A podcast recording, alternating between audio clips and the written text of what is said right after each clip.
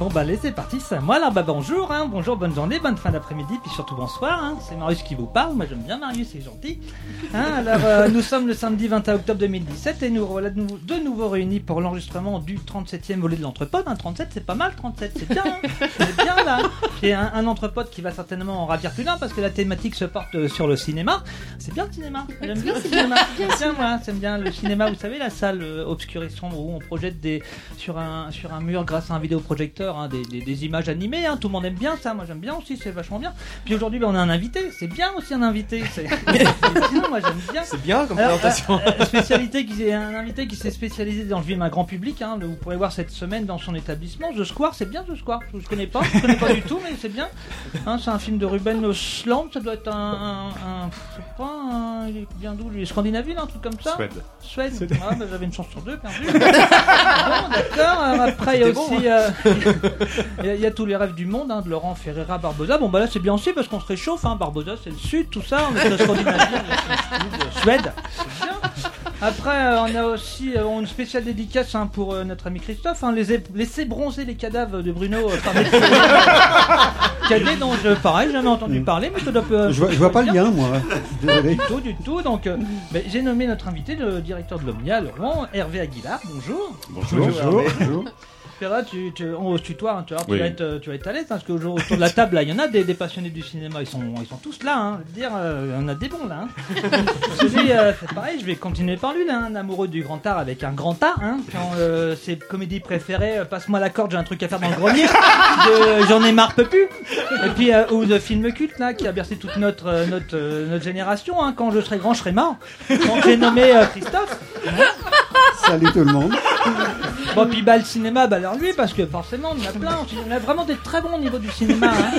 Euh, il est tombé dedans quand il était petit, amoureux des films russes doublés, euh, non doublés des années 50. hein. Il a été bercé par Jim la vodka quand il fait froid, de Sergei Palatoche, ou euh, Les goulags de le bout de la route, euh, La dame et les méchantes de Vladimir Bafi la vaisselle. J'ai nommé Monsieur Lulu. Alors, bah, pareil, alors, elle est rigolote celle-là aussi, tu vois, elle est vachement rigolote. Hein. Euh, ses films préférés, donc un cri nommé Didouille. Ou, euh, parle pas si fort dans le micro, ton poteur est à 3 sur 10. Hein.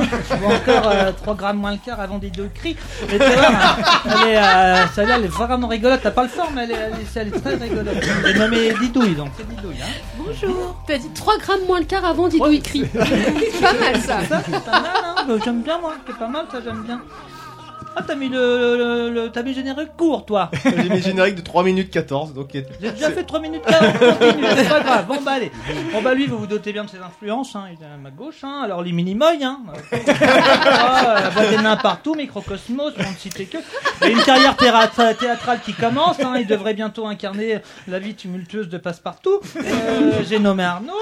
Bonjour. Tu peux pas remettre un petit coup de générique? Non, des fois, j'aime bien, moi, que le générique ça fait fat comme ça. Bon, puis lui, ah bah, il pourrait être conseiller. hein. Pareil, si t'as des, des soirées, des, des soirées spéciales où il te manque euh, des inspirations. hein. Euh, lui, il a toute la collection sur les Charlots, la Grande Java, euh, les Bidas en folie, les foot du stade, les Charlots font l'Espagne. hein, une culture euh, énorme chez Gérald euh, Rinaldi. Euh, j'ai nommé Freddy. Et puis. euh, Salut. euh, tu ne me contredis ja- jamais, tu ne me coupes la parole comme ça. jamais. Hein? Bon, puis alors faut être à l'aise, hein, faut qu'on soit bien entre nous. Hein. On, se tutoie, je t'ai dit, on se tutoie, machin. Si t'as faim, tu manges, machin. Puis euh, si t'as as soif, bah là on a la personne qu'il te faut hein, pour, euh, pour boire un coup, parce qu'on on- là on a que du café, du thé, mais, mais c'est pas ça normalement. Il y a du blanc, du rouge, il y a des bubules. Hein. C'est bon les bubules. Donc si tu veux boire un coup, c'est à Starlet euh, qu'il faut s'adresser. J'ai nommé Starlet. Bon, puis alors, euh, tu vas voir aussi, on a le Master of Ceremony, hein, c'est pas les Oscars, mais c'est euh, Maraboutman. Hein. Tu te demandes, il, peut te ramener euh, l'être aimé, euh, la richesse, euh, la célébrité. Hein. Bon, alors le monsieur, il a quand même quitté un boulot super bien payé pour se mettre en vie de saltimbanque. va comprendre. Mais c'est bien, c'est vachement bien, faut, faut le faire ça, hein, c'est pas mal. Donc bah du coup bah je te redonne quand même la parole, hein, c'est à toi, fais-nous rêver mon grand, et puis euh, bah allez c'est parti, hein on y va. Merci. Et t'as tapé quoi pour devenir Merci là Marius, ça va Ça valait le coup d'arriver en retard pour nous faire ça, ça c'est cool. Hein. T'as eu raison, franchement top. Bah, merci beaucoup. Bah, Merci à toi, merci à tout le monde, euh, merci à Hervé d'être euh, d'être parmi nous euh, en, cette, en cet après-midi. Donc, euh, je pense qu'on n'a pas grand-chose à ajouter finalement. Marius Non, a c'était bien. Allez, bah à la prochaine. Alors, bah, euh, déjà Allez au revoir, au revoir.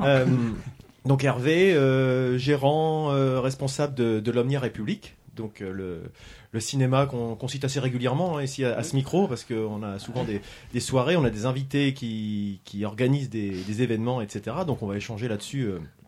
Rapidement, enfin pas rapidement d'ailleurs, on va échanger là- là-dessus tout à l'heure. Oui, euh, rapide, mais vite. Hein. Non, parce que- Au revoir. Ah, parce que nous, à 16h, on arrête. hein. un, un cinéma d'art et d'essai, d'ailleurs, on peut préciser, c'est important. euh, Ah oui. je suis peut-être le seul de la bande qui a jamais mis les pieds à l'omnia. Tu déconnes C'est vrai Non. Non, Désolé, je, mais, pas mais je le ferai maintenant. hein. Mais non, non, tu, tu, justement, tu vas être la caution candide, c'est ça qui va t'intéresser. Ça me laisse de la marge pour augmenter ma fréquentation. Exactement. voilà. Heureusement que tout le monde n'est pas venu. Et quelle marge Allez, la marge. Et donc bah, cette, euh, cette émission, comme vous avez pu voir dans la, dans, dans la présentation de Marius, on a beaucoup de monde autour de la table. hein. On est on est huit, toute l'équipe est là, plus monde est notre là invité. Donc euh, Ouais, autant vous dire que hein, c'est c'est costaud. Hein. Alors, on On va se faire euh, une émission euh, avec trois rubriques. Oui. je, je crie, je crie à la censure. Mais... Il n'y a aucune censure. Les pr- premiers à, à remplir le conducteur, euh, premiers à, à participer. Mais c'est fac- c'est facile pour lui. Il dit juste euh, JR. En fait, il a rien à dire comme thème. Bref, nous n'épiloguerons pas là-dessus.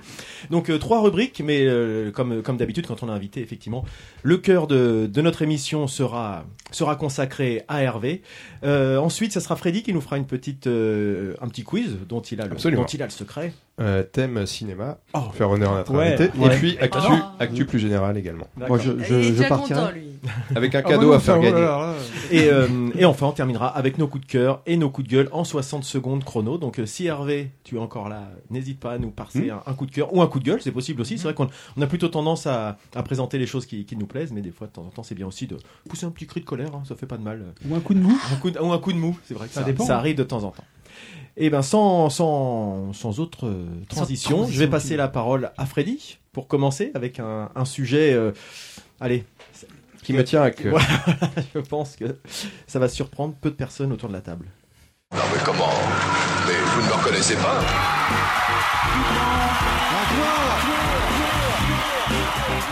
Nous sommes tous ici sous le choc de l'émotion. Après ça, croyez-moi, on se sent mieux. Alors, Freddy. une petite rubrique qui mêle musique et cinéma. Alors, je suis un peu embêté parce que Hervé, tu nous as rempli une petite fiche avec tes goûts, avec tes influences. J'ai pas retrouvé euh, un petit peu. Et ça, c'est ballot. Eh ouais, eh ouais, Il y a je- quand même des, gros, des grosses lacunes hein, dans cette. Voilà, euh, je suis un peu déçu, mais, mais on va faire quand même, on, on va faire avec. Et peut-être tu vas nous, nous, nous dire quel- Oh, papa. quelques souvenirs, quelques. euh, peut-être ça va te concerner également. hein. Et oui, puisque je vais vous parler aujourd'hui des Charlots. Ouais. une petite rubrique que j'ai intitulée. Je suis Charlot. Je suis un petit peu bon quand même, non Hein Mais oui, Marius, euh, tu le savais ou Non, non, du tout. Mais t'as Non, lu le conducteur non je t'assure que non. Je sais même Alors, pas où il est. Alors, ringard, dépassé, pas drôle, beauf, consternant. Quand on affiche son goût pour les charlots, on entend toutes sortes de remarques négatives, Oh. y compris de la part de certains d'entre vous. On vous juge. Aujourd'hui, pourtant, je prends mon courage à deux mains, je fais mon coming out. Oui, j'aime les charlots, et même plus, je, je les ai toujours aimés. Alors, je sais pas si vous vous souvenez, il y a quelques jours, jeudi 21 septembre, fin de matinée pluvieuse sur une bonne partie de la France, dans les cortèges de manifestants euh, des grandes villes, les mégaphones décorés de la CGT hurlent un hymne bien connu pour contrer la réforme du Code du travail. Souvenez-vous.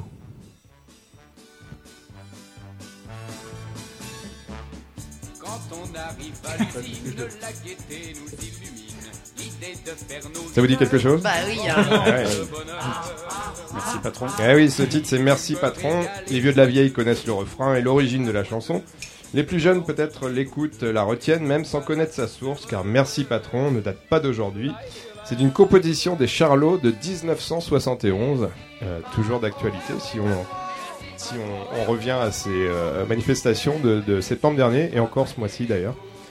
Et ça m'a fait euh, ça m'a amusé un petit peu de, de réentendre ça, Ça dans, fait un le- petit dans le plaisir, cortège euh, que j'ai entendu passer au loin. Parce que monsieur manifeste. Hein, euh. Non, je, je- ils passent sous mes fenêtres, donc je les entends. Ah, les Charlots, une époque euh, jamais totalement révolue, comme en témoigne une euh, toute rose tape à l'œil du magazine Schnock, numéro 24 de cette rentrée. Mais qu'est-ce donc que note Eh ben, je vous le fais passer, je sais pas si tu connais Hervé. Hum, La revue, non. Eh ben, c'est c'est une revenue. euh, C'est la revue des vieux, ça commence bien. Voilà, c'est ça. Alors ça m'étonne. C'est coup, quel numéro ça? C'est le numéro 24, c'est le Ah, dernier. même. c'est Ouais, ouais, c'est un trimestriel. Et euh, bah, je ferai un petit coup de cœur peut-être un de ces quatre sur cette mal, revue qui est vraiment très bien, avec un long dossier sur le sujet, les charlots. Euh, je vais y revenir parce que c'est c'est vraiment une belle surprise. Alors, un dossier d'une trentaine de pages euh, consacré au phénomène avec Gérard, Phil, Louise, Jean-Guy et Jean en interview croisée. Des prénoms qui vous parlent, hein, c'est ceux des cinq charlots. Euh, une plongée dans la France des 70s, la France qui se marre en allant voir des nanars, la France qui se bidonne au son des trombones. C'est marrant, il y a un truc, c'est les meilleures pipes au cinéma. Tu, tu voulais pas parler de ça plutôt Bon, après, moi, je. Enfin, vas-y, parle de tes charlots, va. Tiens, Didouille. Reprenons le cours de l'histoire. Avant d'être les charlots, les cinq copains sont les problèmes. Euh, meilleurs que les chaussettes noires ou les chats sauvages, dit Antoine, qui enchaîne alors les tournées et les galas avec ce musicien hors pair dans les années 60. Avec un titre comme Je dis ce que je pense et je vis comme je veux, euh, là, ça sonne comme un, comme un tube made in England. Écoutez bien. On se croirait dans Austin Powers. Ça vous rappelle quelque chose, forcément.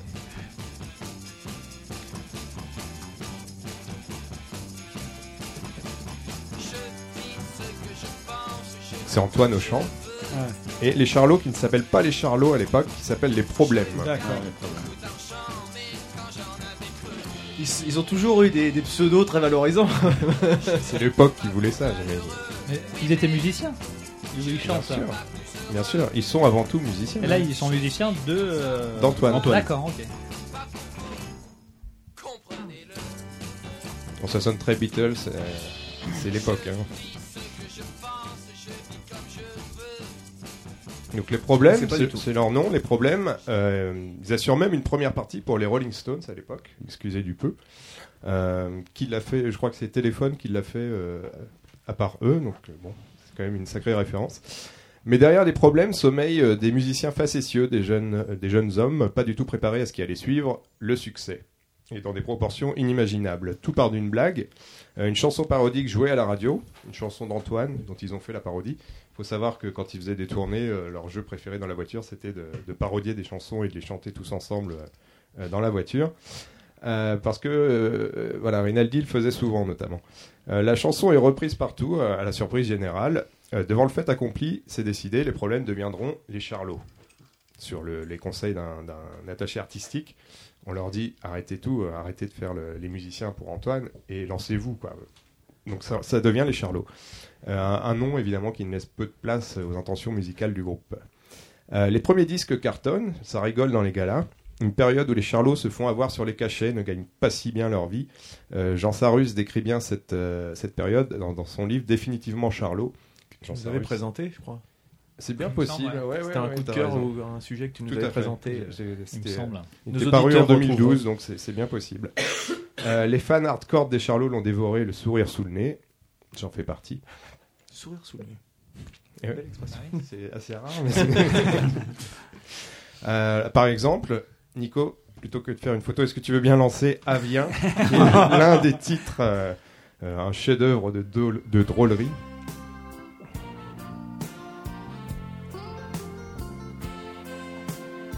Il faut savoir que c'est euh, Nicole Croisy qui chante avec euh, Gérard Rinaldi et, et qu'elle. euh, Ah, je vous laisse écouter. Très drôle.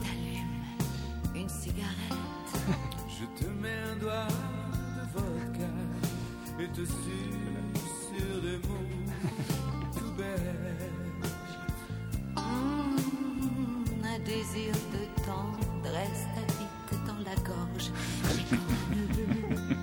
Je sens bien ton trouble et très je baisse Ah, c'est excellent.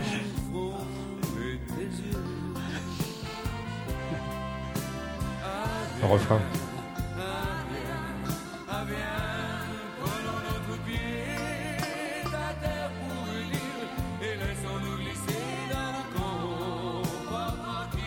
En quelle année ça? C'est. euh, Toujours dans les années 70 Ah oui, oui, oui Ouais. c'est euh, 75, je dirais, On mémoire. pourrait plus faire une chanson comme ça. Non, c'est fou, hein. Freddy m'avait passé. non. Elle est passée à la télé celle-là, tu m'as envoyé une, Ah une oui, vidéo oui, YouTube, oui. c'est-à-dire qu'ils se mettaient en C'est scène tous les deux. Et il y a une petite anecdote, c'est que Nicole Croisy C'est n'a une- pas eu le droit d'aller interpréter sur le plateau télé Ah cette ouais. chanson avec Gérard Rinaldi. C'était hors de question parce qu'elle n'était pas du tout dans cette optique, dans cette euh, Ouais. carrière-là. Et c'est donc euh, Phil qui s'était déguisé en femme pour faire, le, Excellent. pour faire le playback de cette chanson. euh, voilà, même la vidéo est très drôle. Alors tu disais, c'est vraiment une autre époque parce que Ah ouais. euh, le, le- le- Ah, c'est un peu comme si. ouais. c'était pas encore le tout permis des années 80 où, où on a libéré la parole, les radios libres et tout ça. Mais il y avait quand même déjà avait les prémices, ouais, ouais, ouais, des c'est années Coluche, 70, c'est des hein, proches, euh, ça commençait un petit peu à... Tout à fait. Il y a un autre morceau qui est très bon, je vous le laisserai en générique de fin, qui s'appelle Sois érotique. Euh, Oui. Rinaldi singe si bien Gainsbourg que ce dernier euh, passe une journée à se demander où il avait bien pu enregistrer cette version après l'avoir entendu à la radio par hasard. C'est quand même assez fort. Euh, D'autres compos suivront, pas toujours des parodies d'ailleurs, pas toujours inspirées, mais la patte Charlot est indéniable. Ils vendent des millions de disques. Là aussi, c'est l'époque qui veut ça. hein. Et si ça marche à la radio et à la télé, ça doit bien marcher au cinéma. hein. Ben oui, les Charlots qui jouent la comédie sur scène tournent un premier film intitulé La Grande Java. Euh, Dois-je vous l'avouer, l'affiche du film grand format trône chez moi. Oh la vache. J'ai trouvé ça, j'ai dégoté ça sur le net. Alors, soigneuse- soigneusement plié sur une étagère en attendant d'être exposé prochainement.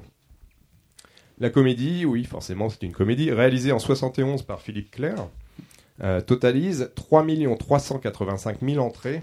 Un Énorme. un chiffre qui, fait- Énorme. qui laisse rêveur aujourd'hui. C'est énorme. Euh, pas mal pour une daube annoncée, finalement.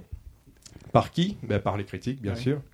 Euh, la France post-nouvelle vague n'est pas prête. Bien sûr, nous sommes nombreux à ne pas avoir découvert les films euh, des Charlots au cinéma. Moi, je suis moi-même, je suis né en 78, alors forcément, c'est pas possible. Mais je me suis rattrapé à la télévision en regardant Le Grand Bazar, Les Bidas en folie, ou Les Fous du Stade, Des bidasses en folie. des cartons en mondovision. Dans l'Hexagone, euh, pas moins de 40 millions de spectateurs sont allés voir les Charlots au cinéma. L'un l'un des films des Charlots. Oui, c'est énorme. On ne compte plus les rediffusions à la télévision. En 2017, oui, cette année, euh, les films des Charlots sont encore diffusés. Euh, euh, Sera-ce le cas encore dans 15 ans, dans 30 ans? Ça dépendra de nos enfants. En tout cas, en attendant, vive les Charlots et vive la France. Alors, juste pour finir cette, pour conclure ton, ton- ta chronique, Freddy. Oui. Voilà un cadeau pour toi. Ah, c'est magnifique. Un magnifique vinyle. Je l'ai déjà, Ah, figure-toi. dommage. voilà, tant pis, ça fera un double. Ah, merci. C'est vraiment, vraiment euh, dommage que tu l'aies déjà, mais euh, Oui. voilà. Mais c'est bien ce petit hommage au, au Charlot parce Voilà. que Je voulais conclure en, demandant un petit peu si euh, forcément ça t'avait Ben oui, touché que, à un moment de ta vie. Oui, ben bien que- sûr, comme, comme tout spectateur dans les salles de cinéma. Moi, j'étais né euh, au moment où, effectivement, les, les, les Charlots chantaient. Et, et, euh, et c'est vrai que moi, j'allais voir leurs films.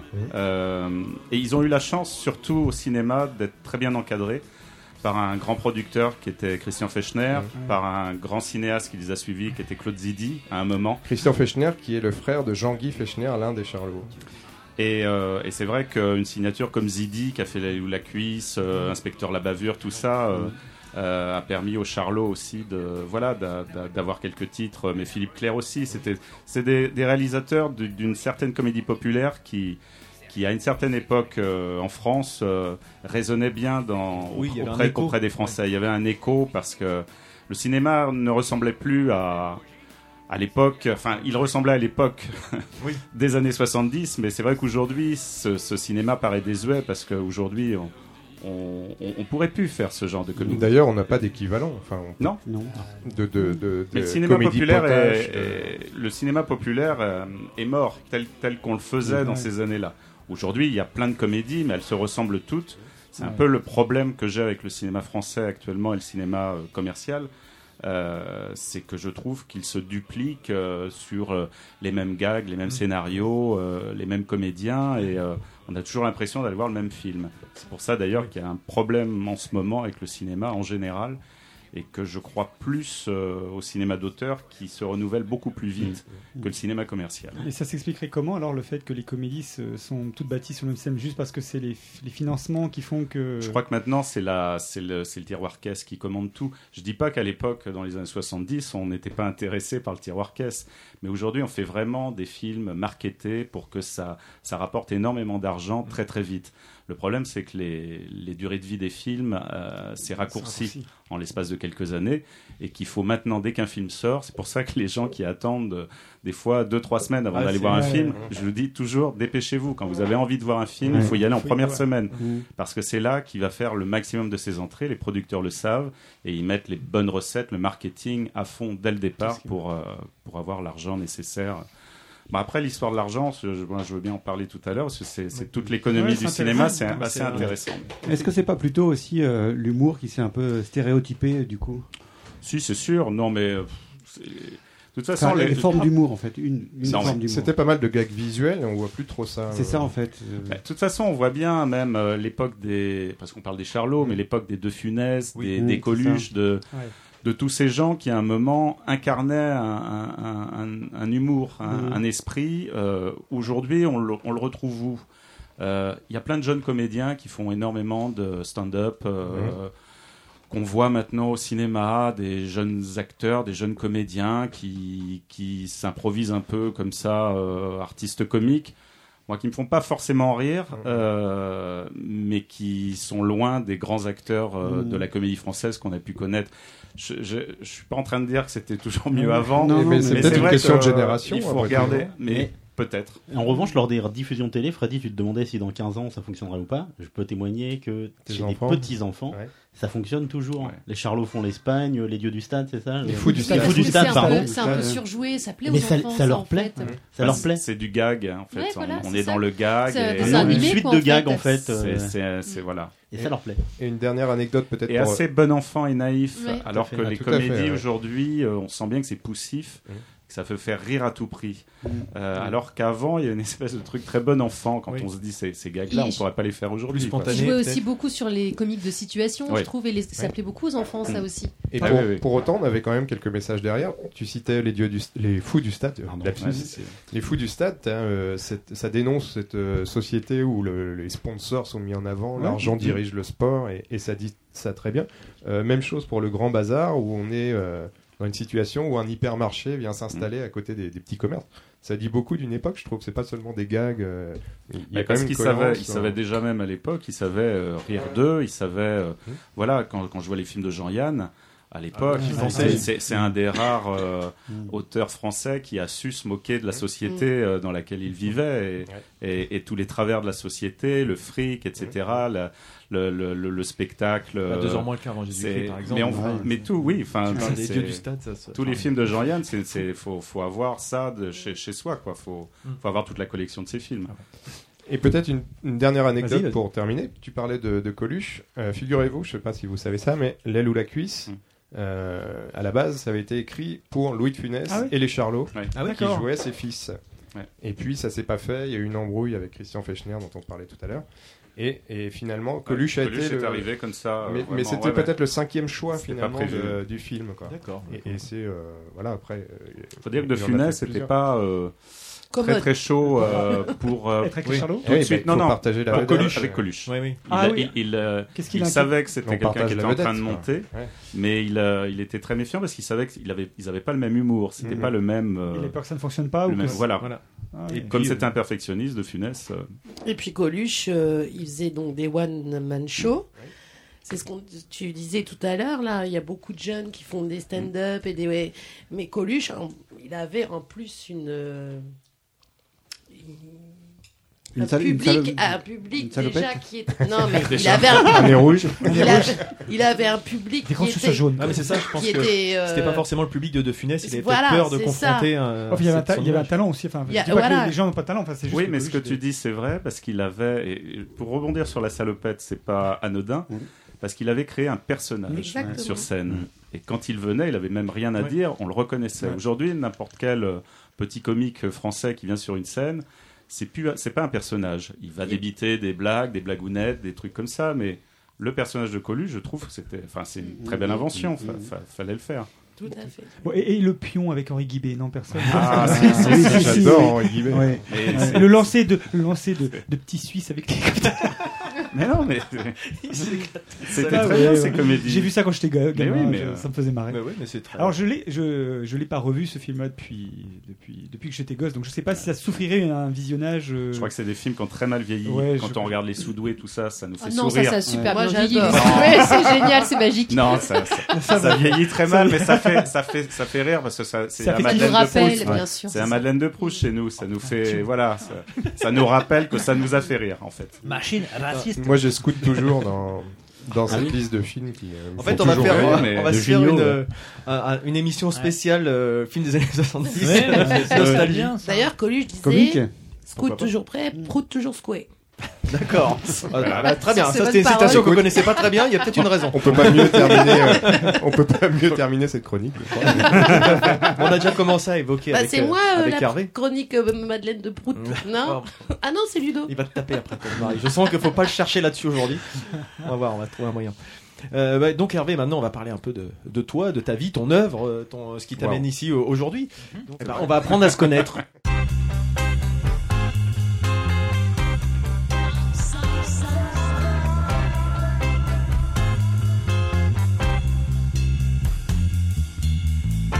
Rester.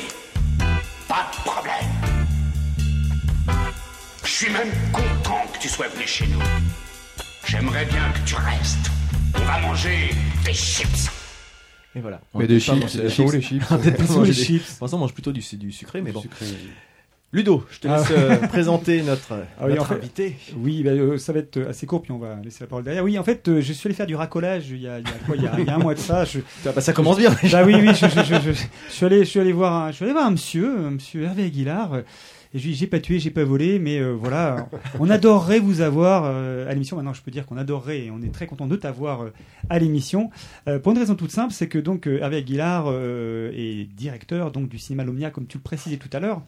Et, euh, et l'Omnia, en fait, euh, donc salle d'art et d'essai euh, sur Rouen. Qu'est-ce à dire Qu'est-ce à dire Mais pas que, en fait, enfin du moins pas que. Tu me repréciseras, hein, tu recorrigeras derrière si, si je, je dis Est-ce des que je peux faire une toute petite correction parce que depuis le début de On ne cite pas le bon titre. Non, vous faites une nom. petite erreur sur Alors, mon nom. On dit Aguilar. Aguilar. Aguilar. Pardon. Hervé Aguillard, d'accord. Comme Oui, anguille, i deux L.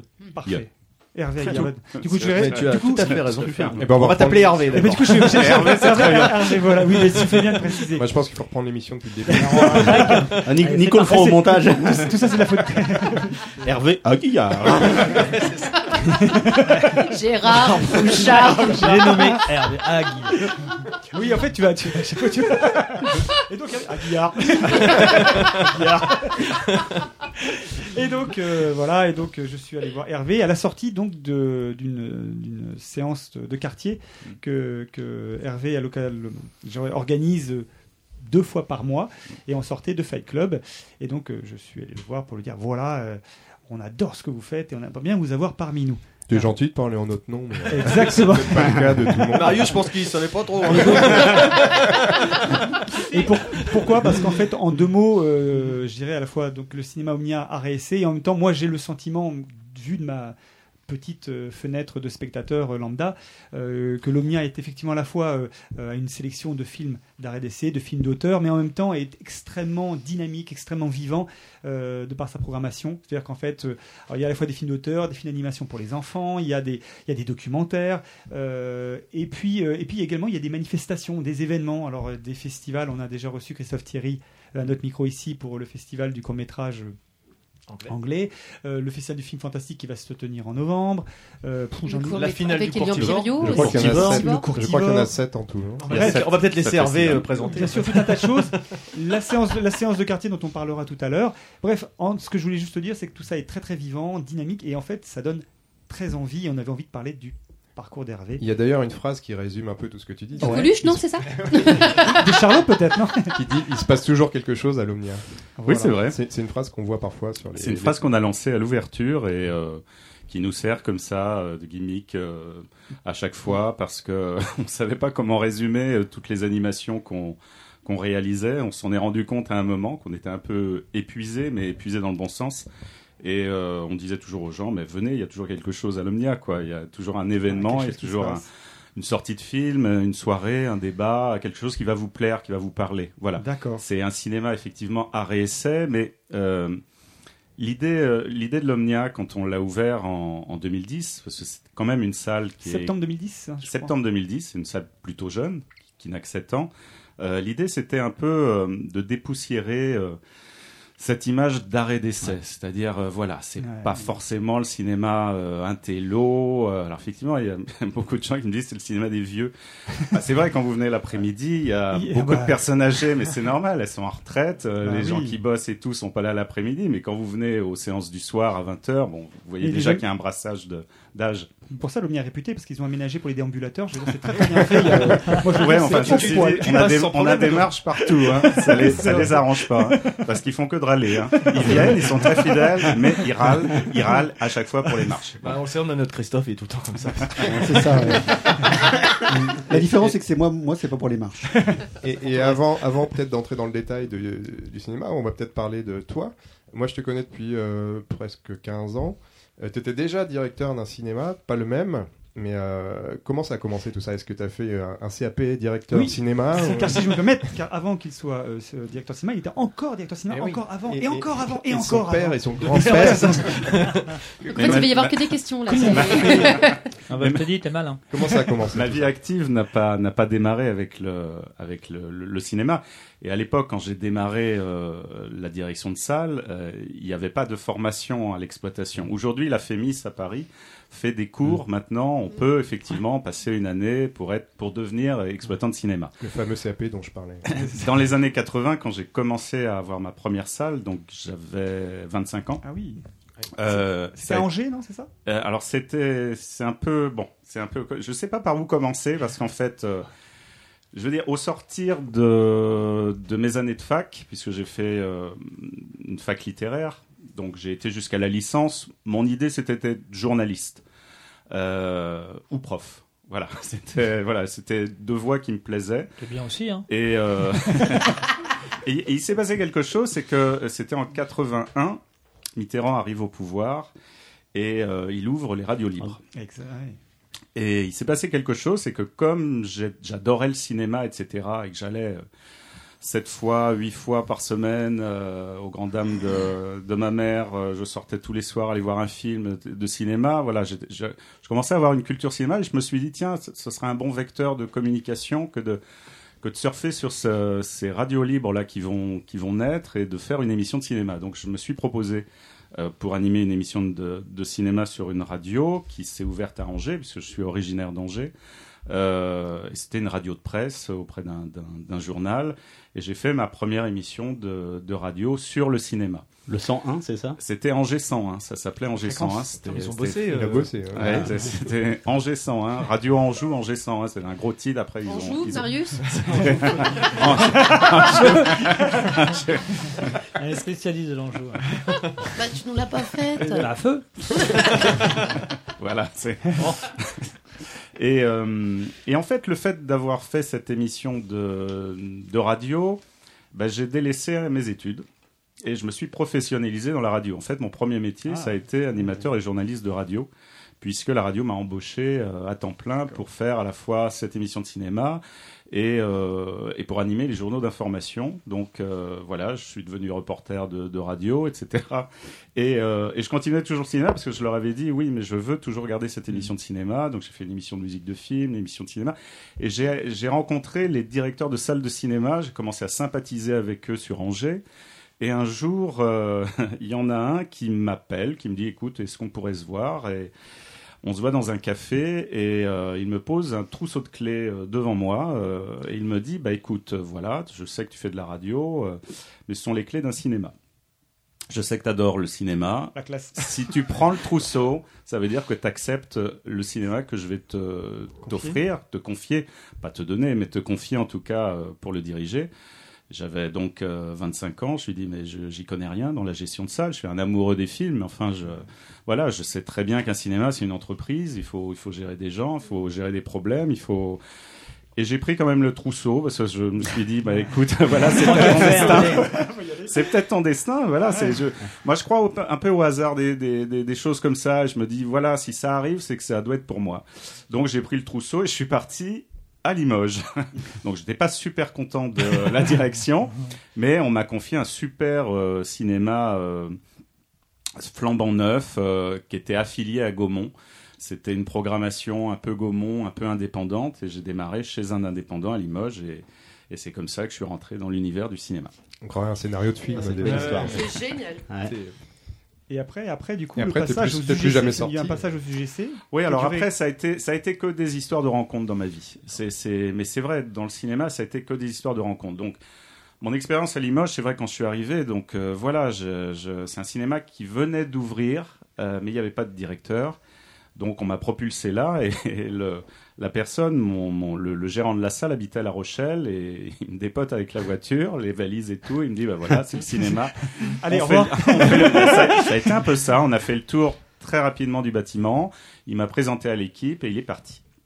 Et là, je me suis retrouvé tout seul. euh, Bonjour. À 25 ans, voilà, bonjour. ne sachant pas effectivement euh, comment diriger une salle de cinéma. Donc j'ai tâtonné, je me suis pris des claques, des gadins, euh, je me suis pris les pieds dans le tapis, euh, mais j'ai jamais euh, jamais flanché, j'ai jamais voulu abandonner parce que ça me plaisait, ça, ça- j'avais envie d'apprendre, donc j'apprenais.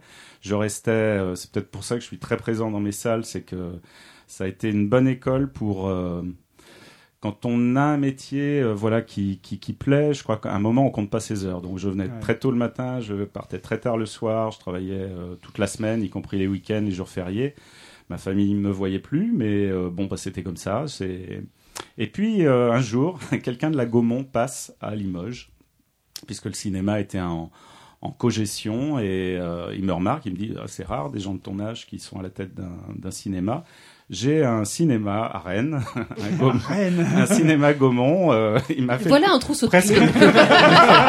et j'ai cru, mais oui, j'ai cru qu'il allait me faire le même coup du trousseau de clés. Et je me suis dit non, il va pas, non. Et il m'a proposé effectivement de partir chez Gaumont et j'ai trouvé que c'était une belle, euh, une belle occasion pour moi d'aller voir aussi ce qui se passait dans un Une circuit bonne de cinéma. expérience, oui. Une bonne expérience, parce que là j'avais l'expérience d'un indépendant. Euh, c'était du cinéma commercial, mais c'était un indépendant. Et là, je rentrais dans une maison comme Gaumont, donc je, je pars, je prends mes valises, je pars à Rennes. Et, euh, à Rennes, j'ai dirigé le Gaumont-Rouen, qui au- aujourd'hui n'existe plus, enfin qui était sur les quais, euh, sur les quais en plein centre-ville. Et euh, ça a été un cinéma où j'ai vraiment là appris ce que c'était le métier de la gestion. Parce que quand on rentre chez Gaumont, c'est une bonne école pour apprendre effectivement comment gérer une salle de cinéma, comment on gère un établissement, un centre de profit. Il s'appelait comment, excuse-moi le- Ça s'appelait le Gaumont-Rouen. Ah, Tout simplement. Pas de. Gaumont-Rennes, peut-être. Gaumont-Rennes. Gaumont-Rennes. Oh là là. Ouais. euh, Gaumont-Rouen. Je veux dire, c'est incroyable. Le quoi. Gaumont. C'est dingue, moi j'étais là, mais je fais, c'est fou cette histoire, c'est fou Oh, c'est bien, ça j'aime bien. le Gaumont-Rennes. Et, euh, et je suis resté euh, quelques années euh, à la tête du Gaumont. Et j'ai rencontré quelqu'un qui travaille à UGC à l'époque. Et il le- est arrivé avec des clés. Il arrive avec un trousseau de clés, balancé. Il se répète, Et tu dis, tu répète dis, pars à Bordeaux. Alors une fois ça allait, c'était rigolo. Trois fois, c'est- Non, il est parti à Nantes là. Moi je dirais Nantes après. Allez, on, on fait les Non, pareils sur le les villes. Bordeaux. Bordeaux. Moi je dis Nantes et Mondeville. moi je dirais Rouen. Et non. Et vous avez oublié un passage, la région parisienne. Créteil. Parce que, oui, Créteil. Bien. Arnaud, Arnaud, il a tout appris par C'est bien Fayot, bien Fayot. T'as une fiche Wikipédia Parce que, Non, non, mais peut-être qu'on en reparlera tout à Mais c'est l'heure. vrai parce que quand je suis rentré à, à UGC, je leur avais dit la première chose que j'ai dit, je je suis pas du tout, j'ai pas l'esprit parisien, je veux rester en province. Ils m'ont dit c'est très bien, on va vous mettre à Créteil. Créteil c'est pas Paris. Pour un Parisien, c'est déjà la province. Bon, et ils m'ont dit si tu arrives à Créteil, c'est un site très difficile. C'est en banlieue, euh, c'était alors pas le Créteil qu'on connaît aujourd'hui qui est le multiplex, c'était les anciennes salles UGC euh, qui étaient un peu pourries.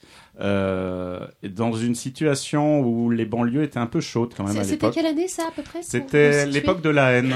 Ah, de la sortie de la haine. 94. ouais. Alors là, on était en 94. Et, euh, et justement, on sortait la haine, ça a été épouvantable. Ah oui, j'ai vécu euh, Dans- les salles. Ah bah, dans les salles de ouais, cinéma, ouais. euh, mais comme c'était dans beaucoup de salles, mais enfin, c'était en banlieue parisienne, ça prenait euh, voilà un Des tour qui était, ouais. qui- des proportions qui étaient difficilement gérables. Donc j'ai vu des choses pas possibles, mais bon. euh, C'était quoi? C'était le feu dans la salle? C'était l'ambiance euh, euh, C'était des, des armes à feu dans la salle, Ah oui. c'était des descentes de Ah police, c'était des caissières qui se faisaient agresser, c'était... Ah ouais. Non, non, c'était... La haine, quoi. C'était Ouais. c'était très dur et, euh, et à UGC m'avait dit si tu réussis à Créteil tu réussiras partout. Oui. Donc j'ai fait Créteil et à un moment j'ai appris qu'ils allaient ouvrir le premier UGC Cinécité en France qui était à côté de Nantes à Saint-Herblain. Et je le voilà, j'avais plutôt une bonne cote euh, avec les dirigeants du GC et ils m'ont dit bah écoute, on a pensé à toi justement.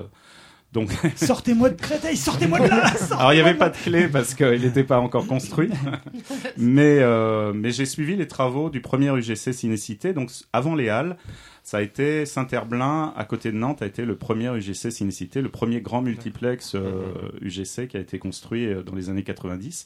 En 94, je quittais Créteil et j'allais ouvrir euh, le cinéma de, d'UGC Cinécité. Ensuite, j'ai, voilà, je suis resté à UGC un certain nombre d'années, j'ai fait Mondeville à côté de Caen Mhm. et, et- et on m'a appelé j'étais un peu le pompier de service à Mondeville euh, c'était pas moi euh, c'est un cinéma qui avait du mal à être lancé et ils m'ont appelé pour pour le lancer et, euh, et ça a très bien démarré et après ils ont acheté ce cinéma de Saint-Sever Oui. à Rouen UGC ce qui, qui s'appelait à l'époque le Cinéland Ah oui, c'est vrai. euh, Ah, qui était un cinéma indépendant, euh, qui était neuf, mais qui ne marchait pas, qui était en train de mourir. Et UGC, euh, voilà, m'a demandé d'aller ouvrir euh, ce cinéma. En fait, il, il voulait pas vraiment Saint-Sever parce qu'il pensait avoir les docks. C'était une stratégie Ah. du GC. Ah. C'était prendre Saint-Sever pour un moment avoir les docks qui, Qui on savait qu'il y avait projet. un projet qui était en projet. Et en fait, ils se sont bien fait avoir parce qu'on a eu Saint-Sever et puis on n'a pas eu les docks. C'était en quelle année ça? Alors là, c'était euh, c'était en 2003. Je suis arrivé en 2003 à, à Rouen euh, pour euh, pour l'UGC Saint-Sever. euh. Mais du coup, l'UGC Saint-Sever, il a un peu, euh, il a un peu périclité. Du coup, après, comment ça s'est passé Est-ce que Alors l'UGC Saint-Sever, parce qu'aujourd'hui, c'est Kinépolis ça a ou quelque été- chose comme ça Alors oui, mais UGC, l'UGC Saint-Sever, ça a été à la fois un, un échec Oui. en termes euh, de rentabilité pour le groupe UGC, mais euh, ça a été un cinéma qui quand même est monté. Moi, quand je l'ai pris, il faisait, il était en train de mourir, il était autour de 180 000 entrées. Mhm. On a, on a réussi par an. Hmm. On a réussi à un moment à le faire monter jusqu'à 750 000 entrées. Eh, Ah ouais. Ouais. En fait, Donc- on a Cinéman euh, avec nous. C'est le sauveteur de cinéma. J'aime les, dé- Ah, c'est j'aime- bon les défis, donc, Ouais. euh, mais Ouais, comme le mien est un défi, hein, Ceci euh, dit, les, ouais. tra- les, les tarifs, je me souviens, moi j'y allais parce que je trouvais que les tarifs étaient plus intéressants que. Oui. M'a m'a dit Donc que tu te tapais tu- 50 tu avais, tu avais le tarif handicapé, toi. C'est là, là où on a lancé le tarif euh, Ouais. en France à 4 euros. Voilà. Ça a été lancé à, justement sur l'expérience de Saint-Sever. Est-ce que Ah. je me trompe peut-être, mais est-ce que c'est à cette époque aussi qu'on a eu le plus d'avant-premières, plus d'équipes qui venaient présenter les films? C'était cette époque-là ou ça existait déjà avant? Non, non, ça a été bah, justement le fait. euh, comme c'était un défi, quand j'ai, pris le site, le, le Cinéland, et que j'ai, vu le lieu, le cinéma, la difficulté qu'on aurait à faire déplacer, le clivage rive droite, rive gauche, euh, le centre Saint-Sever, qui à l'époque ressemblait pas au centre qu'il est aujourd'hui, euh, je me suis dit, oula, ça va être très difficile de faire venir un les peu gens. glauque à cette époque-là. Bah, C'était très très glauque, très très glauque, et le centre Mm. était très très mal fréquenté. Ouais. Et il a fallu effectivement. Il est toujours, euh, moins, bah, il a-. Il est Oui, toujours, il Il a, changé d'image il est actuellement en travaux pour Ouais. essayer justement de redynamiser tout Oui, ça ils parce ont- qu'ils n'ont pas réussi. Non, à- parce qu'il y a l'environnement de Saint-Sever qui reste tel qu'il est. C'est un, c'est Les un- accès un peu gros coupe-gorge, problème. Mm. Le soir, il n'y a accès, rien. Dès qu'on sort du centre, il n'y a rien. Il n'y a pas de petits restos. Mm. Il n'y a aucune vie. Donc c'est. Bon, mais le jour, j'étais, persuadé, en tout cas le week-end aussi et le jour, qu'on pouvait avoir du monde. Et, et l'idée, ça a été effectivement de lancer euh, énormément d'animations. Ça a été, voilà, C'est le fer de lance. de faire, de faire de la com, de faire de la com, de faire de la com, pour qu'à un moment, dans l'esprit des gens, on se dise, il se passe un petit quelque chose à Saint-Sever, ça a l'air de bouger, allons voir. Ils trouvaient que les salles étaient confortables à l'époque, ça s'est un peu dégradé après, mais à l'époque, voilà, le lieu, le lieu a plu, et puis c'est pour ça que c'est monté. et- Mais c'est vrai que les animations ont démarré à cette époque. J'ai souvenir d'avoir co-animé des soirées euh, Hmm. où on, distribuait des cadeaux, on jetait des cadeaux dans la. Bah, des ça, fois, se j'étais faisait... dans la salle, je me rappelle. ça se faisait pas trop à l'époque, et c'est vrai que c'était Non, non, mais c'est des souvenirs sympas. Mais c'était marrant, soit. C'est fa- fa- fallait faire ça, et puis. euh, Et puis voilà, j'ai fait, j'ai fait UGC euh, pendant 7 ans, de 2003 à 2010, avant que je rencontre Ah, encore quelqu'un quelqu'un qui- qui s'appelle Richard Patry, qui est le, le gérant d'un groupe de cinéma euh, qui s'appelle Noé Cinéma, euh, qui est basé à Elbeuf. Euh, et ça a été une rencontre parce qu'il est président de la chambre syndicale des cinémas de Normandie. Et, on a sympathisé comme ça du fait qu'on adhérait à la chambre syndicale des cinémas. Et c'est lui qui m'a dit, écoute, j'ai un projet, c'est top secret. Allez, on la sort, un trousseau de clés. Gaumont, Gaumont va se barrer du centre-ville. Ils ont, c'est, c'est eux qui ont, qui ont les docks. Ils ont récupéré les, les docks, donc ils n'ont plus aucun intérêt à, à avoir le Gaumont du, du centre-ville. La ville euh, veut pas que ça devienne un, un hôtel ou un ou un n'importe quoi, une banque. euh, ils veulent que ça reste un lieu consacré au cinéma.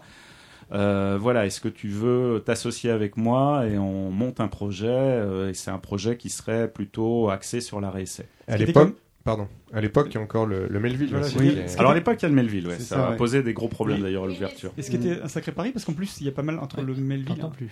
Je veux dire, euh, en, en centre-ville, en centre-ville, il y avait aussi des, pas mal de salles, qui, enfin pas mal de salles, hein, quelques-unes Mm, qui avaient mm. disparu, que ce soit le 4 Eden, le club BYZ, euh, et puis le Melville, c'était bon. Alors euh, c'était différent de Melville, parce que Melville était, et essai.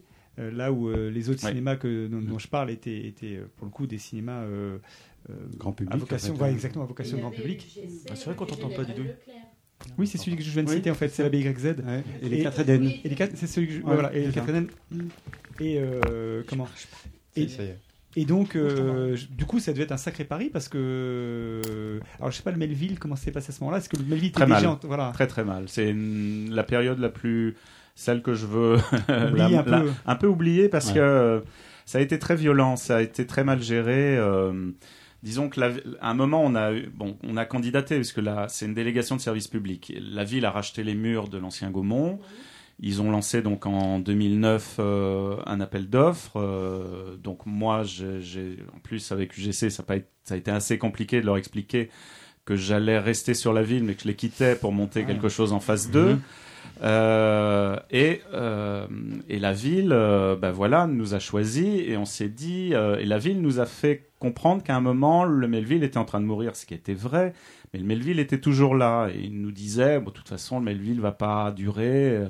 Oui, mais enfin, la salle est là. Comment est-ce qu'on va se positionner? On ouvre un cinéma à essai. Deux cinémas à essai Et ça n'a pas euh, loupé. Oui, puis à, puis à 500 mètres l'un de l'autre. Bien pas, sûr. Et ça n'a pas loupé, c'est-à-dire qu'on nous a dit, euh, voilà, vous ouvrez un établissement à réessai pour tuer le Melville.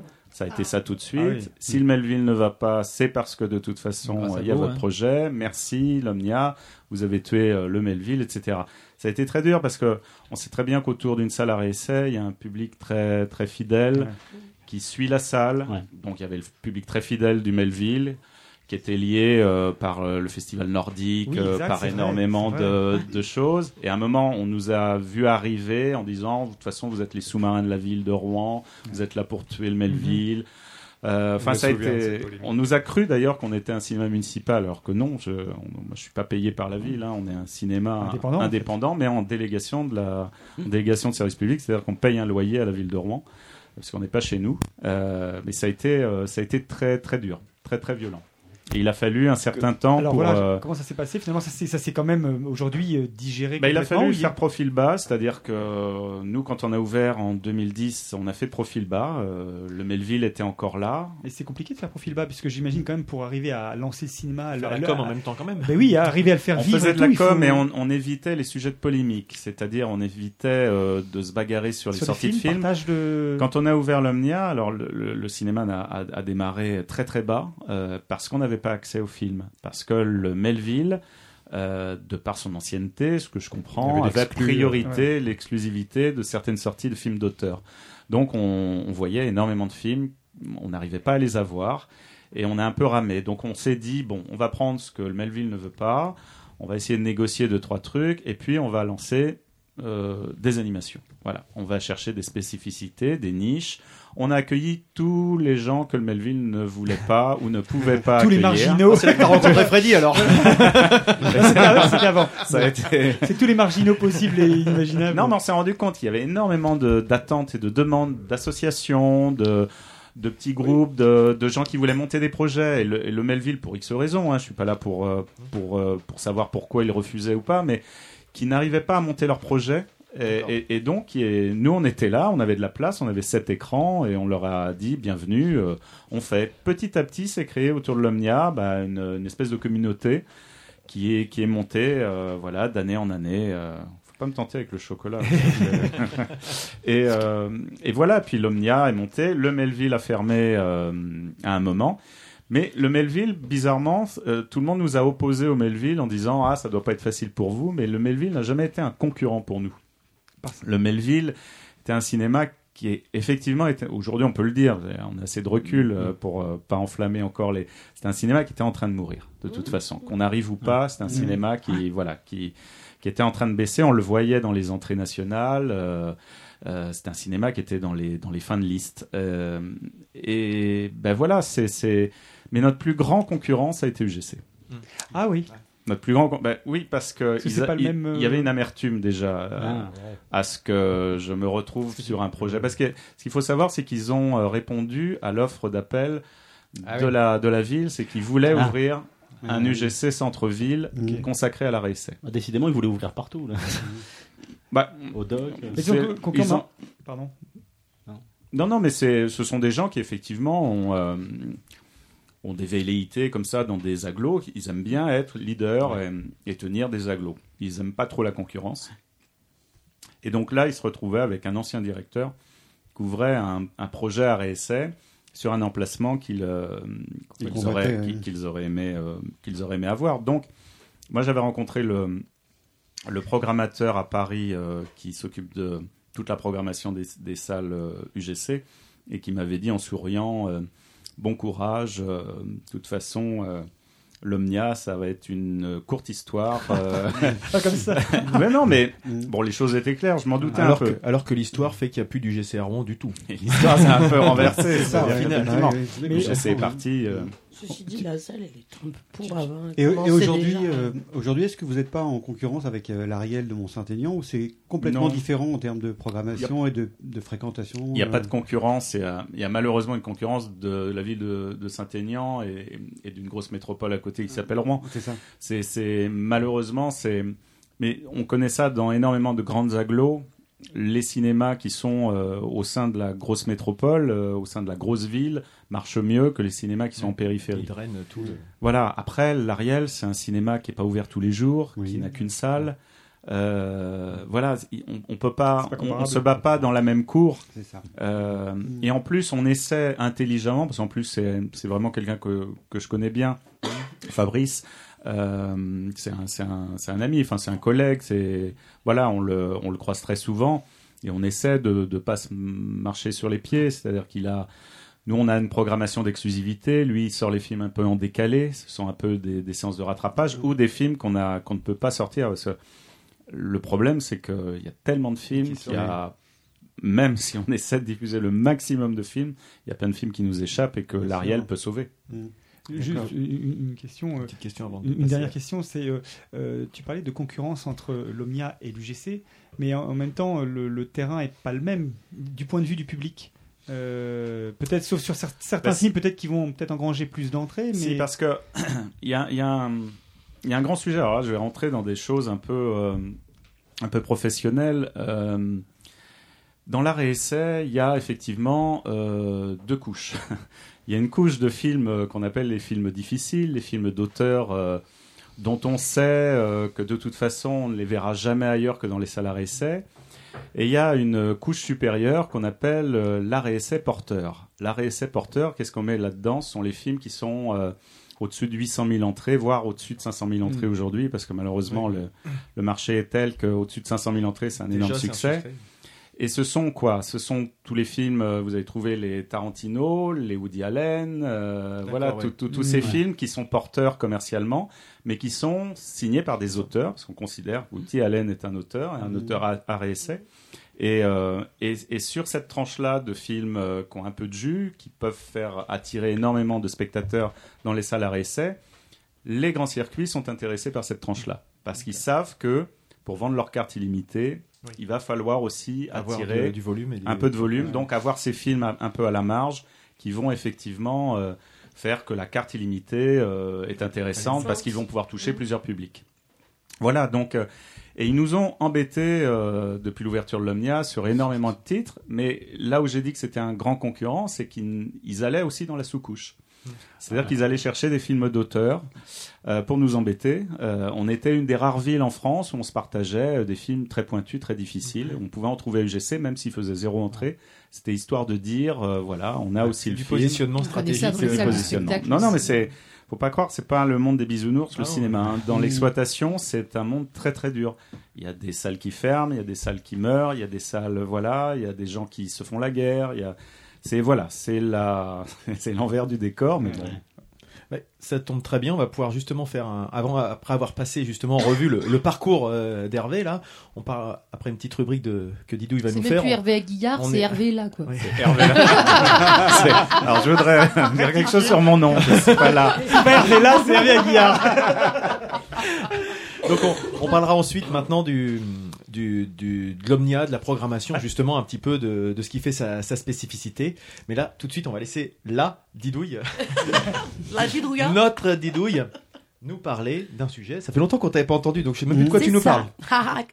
Vous prendriez bien la tarte aux poils une fois Moi, oui. Mais putain, mais pour que ça se touche, quoi. Faut une soirée fromage blanc ou des massages à l'huile d'olive, je dis pas, mais là, c'est de la partout pour Dalai Lama, là, des conneries. Moi, oui. Alors Didouille, de quoi nous parles-tu? Alors, par rapport à ma rubrique, donc tout le monde sait que j'ai une tendance un petit peu coquine. Donc, euh, j'avais.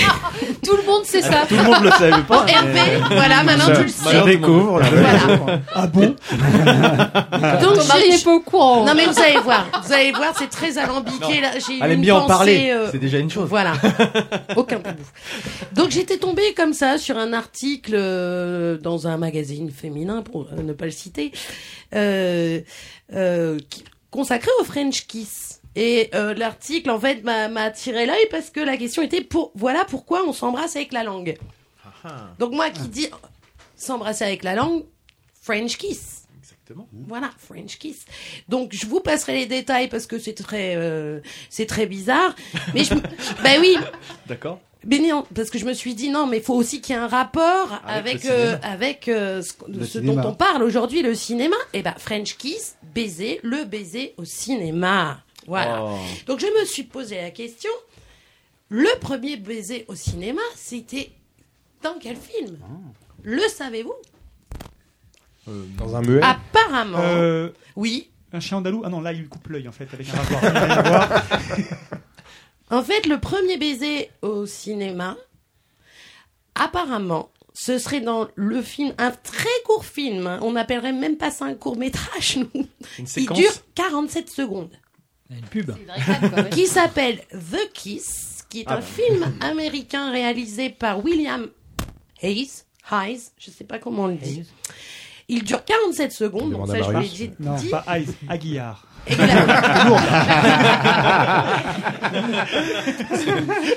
Les gens vont commencer à connaître mon nom. Et la première fois que ce film a été présenté aux spectateurs, ils ont été scandalisés. C'était la première scène de baiser au cinéma. C'était en 1896. Ah oui, c'est. C'est-à-dire oui. que 47 secondes, t'as que le baiser, en fait. Alors, bah, Bah, il s'appelle The Kiss en même temps, donc t'as pas. justement, justement, Sans surprise. Voilà. ce, ce premier contact scénario, des va, lèvres, des lèvres des acteurs. Alors les acteurs, c'était May Irving et John C. Rice, Ah qui se touchent pendant 4 secondes les lèvres. Ah, Donc- ils, mettent pas la langue alors du coup. Ben non, Les non, quatre mais premières du secondes, coup, non. euh, voilà. Donc du coup, je me suis dit, mais est-ce que je peux le voir, ce petit truc de 47 secondes? 47 cm Eh ben, je vous ai, enfin, Nico vous mettra le lien parce Tu mettras que quoi je l'ai trouvé. je l'ai trouvé sur euh, YouTube. Donc on vous mettra le lien, vous allez voir, c'est trop mignon. C'est trop mignon. Mais ça a scandalisé à l'époque euh, Ah, beaucoup de spectateurs. Ouais. Et du coup, je me suis dit, cinéma, baiser, tout le monde Le premier porno. Baiser, baiser, baiser. Date de quelle année? Non, mais le cinéma. Qui n'a pas, qui n'a pas joué à se pas, toucher au pas. cinéma Ah, comment ça y est, parle pas de ça, ça m'énerve. Donc, euh, j'ai approfondi mes, mes recherches. Bah écoute, Les mots sont bien choisis. est-ce que vous connaissez ce photographe des années 40 qui s'appelait Ouija Un photographe américain. C'est son frère Mario, mais Qui voilà. était qui est- On était En trois fait- sur le coup, je crois. C'était pas. Ouija et Maillot. C'était Ario et Lou- et Luigi. Ouija, c'était son un pseudonyme parce qu'il est, il se il faisait appeler, enfin son vrai nom c'est Arthur euh, Félix. Euh, il a, il était très connu pour ses photos noir et blanc de la vie nocturne new-yorkaise. Et il a fait une série. Il a fait une série euh, de photos intitulée Lovers at the Movies. Et donc, euh, euh, il a shooté discrètement euh, avec un film infrarouge dans la pénombre des cinémas sur Broadway à New York. Plein de petits gens qui faisaient des choses dans le cinéma, dans les Quand salles. petits gens, tu parles de- de- d'Arnaud, tu veux dire euh, Alors sur ces clichés, on peut voir donc euh, de jeunes couples en train de s'embrasser euh, euh, pendant la projection des films. Mais vous allez voir, il y a aussi des, des clichés où on voit les premières lunettes pour la 3D. Donc il y a des fois on se dit pourquoi ils ont ces trucs là mais non mais ça existait déjà à l'époque. Et euh, je vous invite vraiment à regarder. Donc vous On irez sur le, sur le site. de l'entrepode parce que j'ai trouvé ça excellent. Voilà. Donc c'était ma rubrique euh, c'est si- très mignon. on pour- voit même sinon- un, un Marines embrasser lang- langoureusement sa petite copine et tout. Et sinon, pourquoi, euh, pourquoi on met la langue en fait? Alors parce que Didou Ah oui, vous avez pas dit. Hein. Moi, je vous l'ai dit à chaque fois, je l'ai dit dans la présentation. elle parle fort. En fait, c'est une façon de, regard, de, de chercher chez l'autre Un- un une sorte de, de, de, de, de, hum, comment dirais-je Un bout de viande, un bout de viande. Non, pas du tout. non, Un bout de pomme de terre. Avec son tu sac cherches, charal. tu cherches chez l'autre quelque Ouais, chose ça. qui fera que tu, tu, tu, tu pourras avoir des défenses immunitaires pour ta progéniture. Ah bon C'est biologique en fait. C'est biologique. Ça vient d'une euh, grande chercheuse du Ken qui Ouais. a fait une étude là-dessus. Et en fait, ceux qui ne mettent pas la langue se reniflent. En fait, on sait par le goût. Ah, bah, tout de moi, suite. que je fais. Moi, je fais les deux. hein. Oui, mais il y en a qui font les deux. Mais en fait, par le goût, on rechercherait chez l'autre des défenses immunitaires. Mais Mais oui, oui, oui, c'est très sérieux. Tu veux dire des compatibilités pour Des des, comp- défenses immunitaires Euh, pour les exact- descendances Voilà, exactement. Oh, la nature est bien faite. J'aime bien ça, hein. j'aime bien ça, comme les chiens quoi. moi. Tu veux dire que quand je roulais des pelles en boom, euh, C'était pour ça. les- je- je- Et je- justement, je- j'allais. Je, alors, Tu je- contribues à l'évolution. belle découverte. en. Là-dessus, French Kiss, je me suis dit, tiens, French Kiss, allez, je tape. Il y a une application euh, sur smartphone qui est donc gratuite, qui s'appelle French Kiss. Alors, je vous invite à la voir, je vous assure, c'est à mourir de rire. En fait, c'est pour savoir si vous roulez bien des pelles. Pour ça, Tu roules une pelle vous devez canne rouv- non, rouler une pelle à votre écran. M'en doutais. M'en doutais.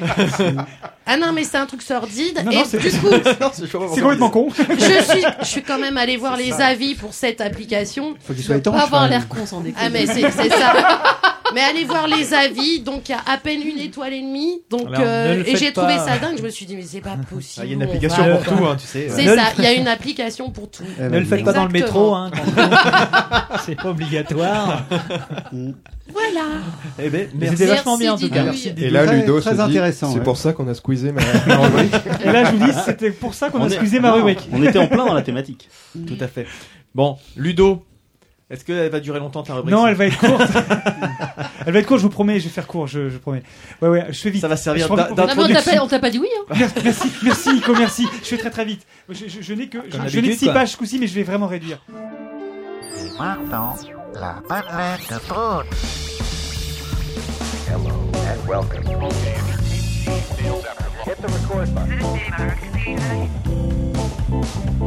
Madeleine, Madeleine, Madeleine.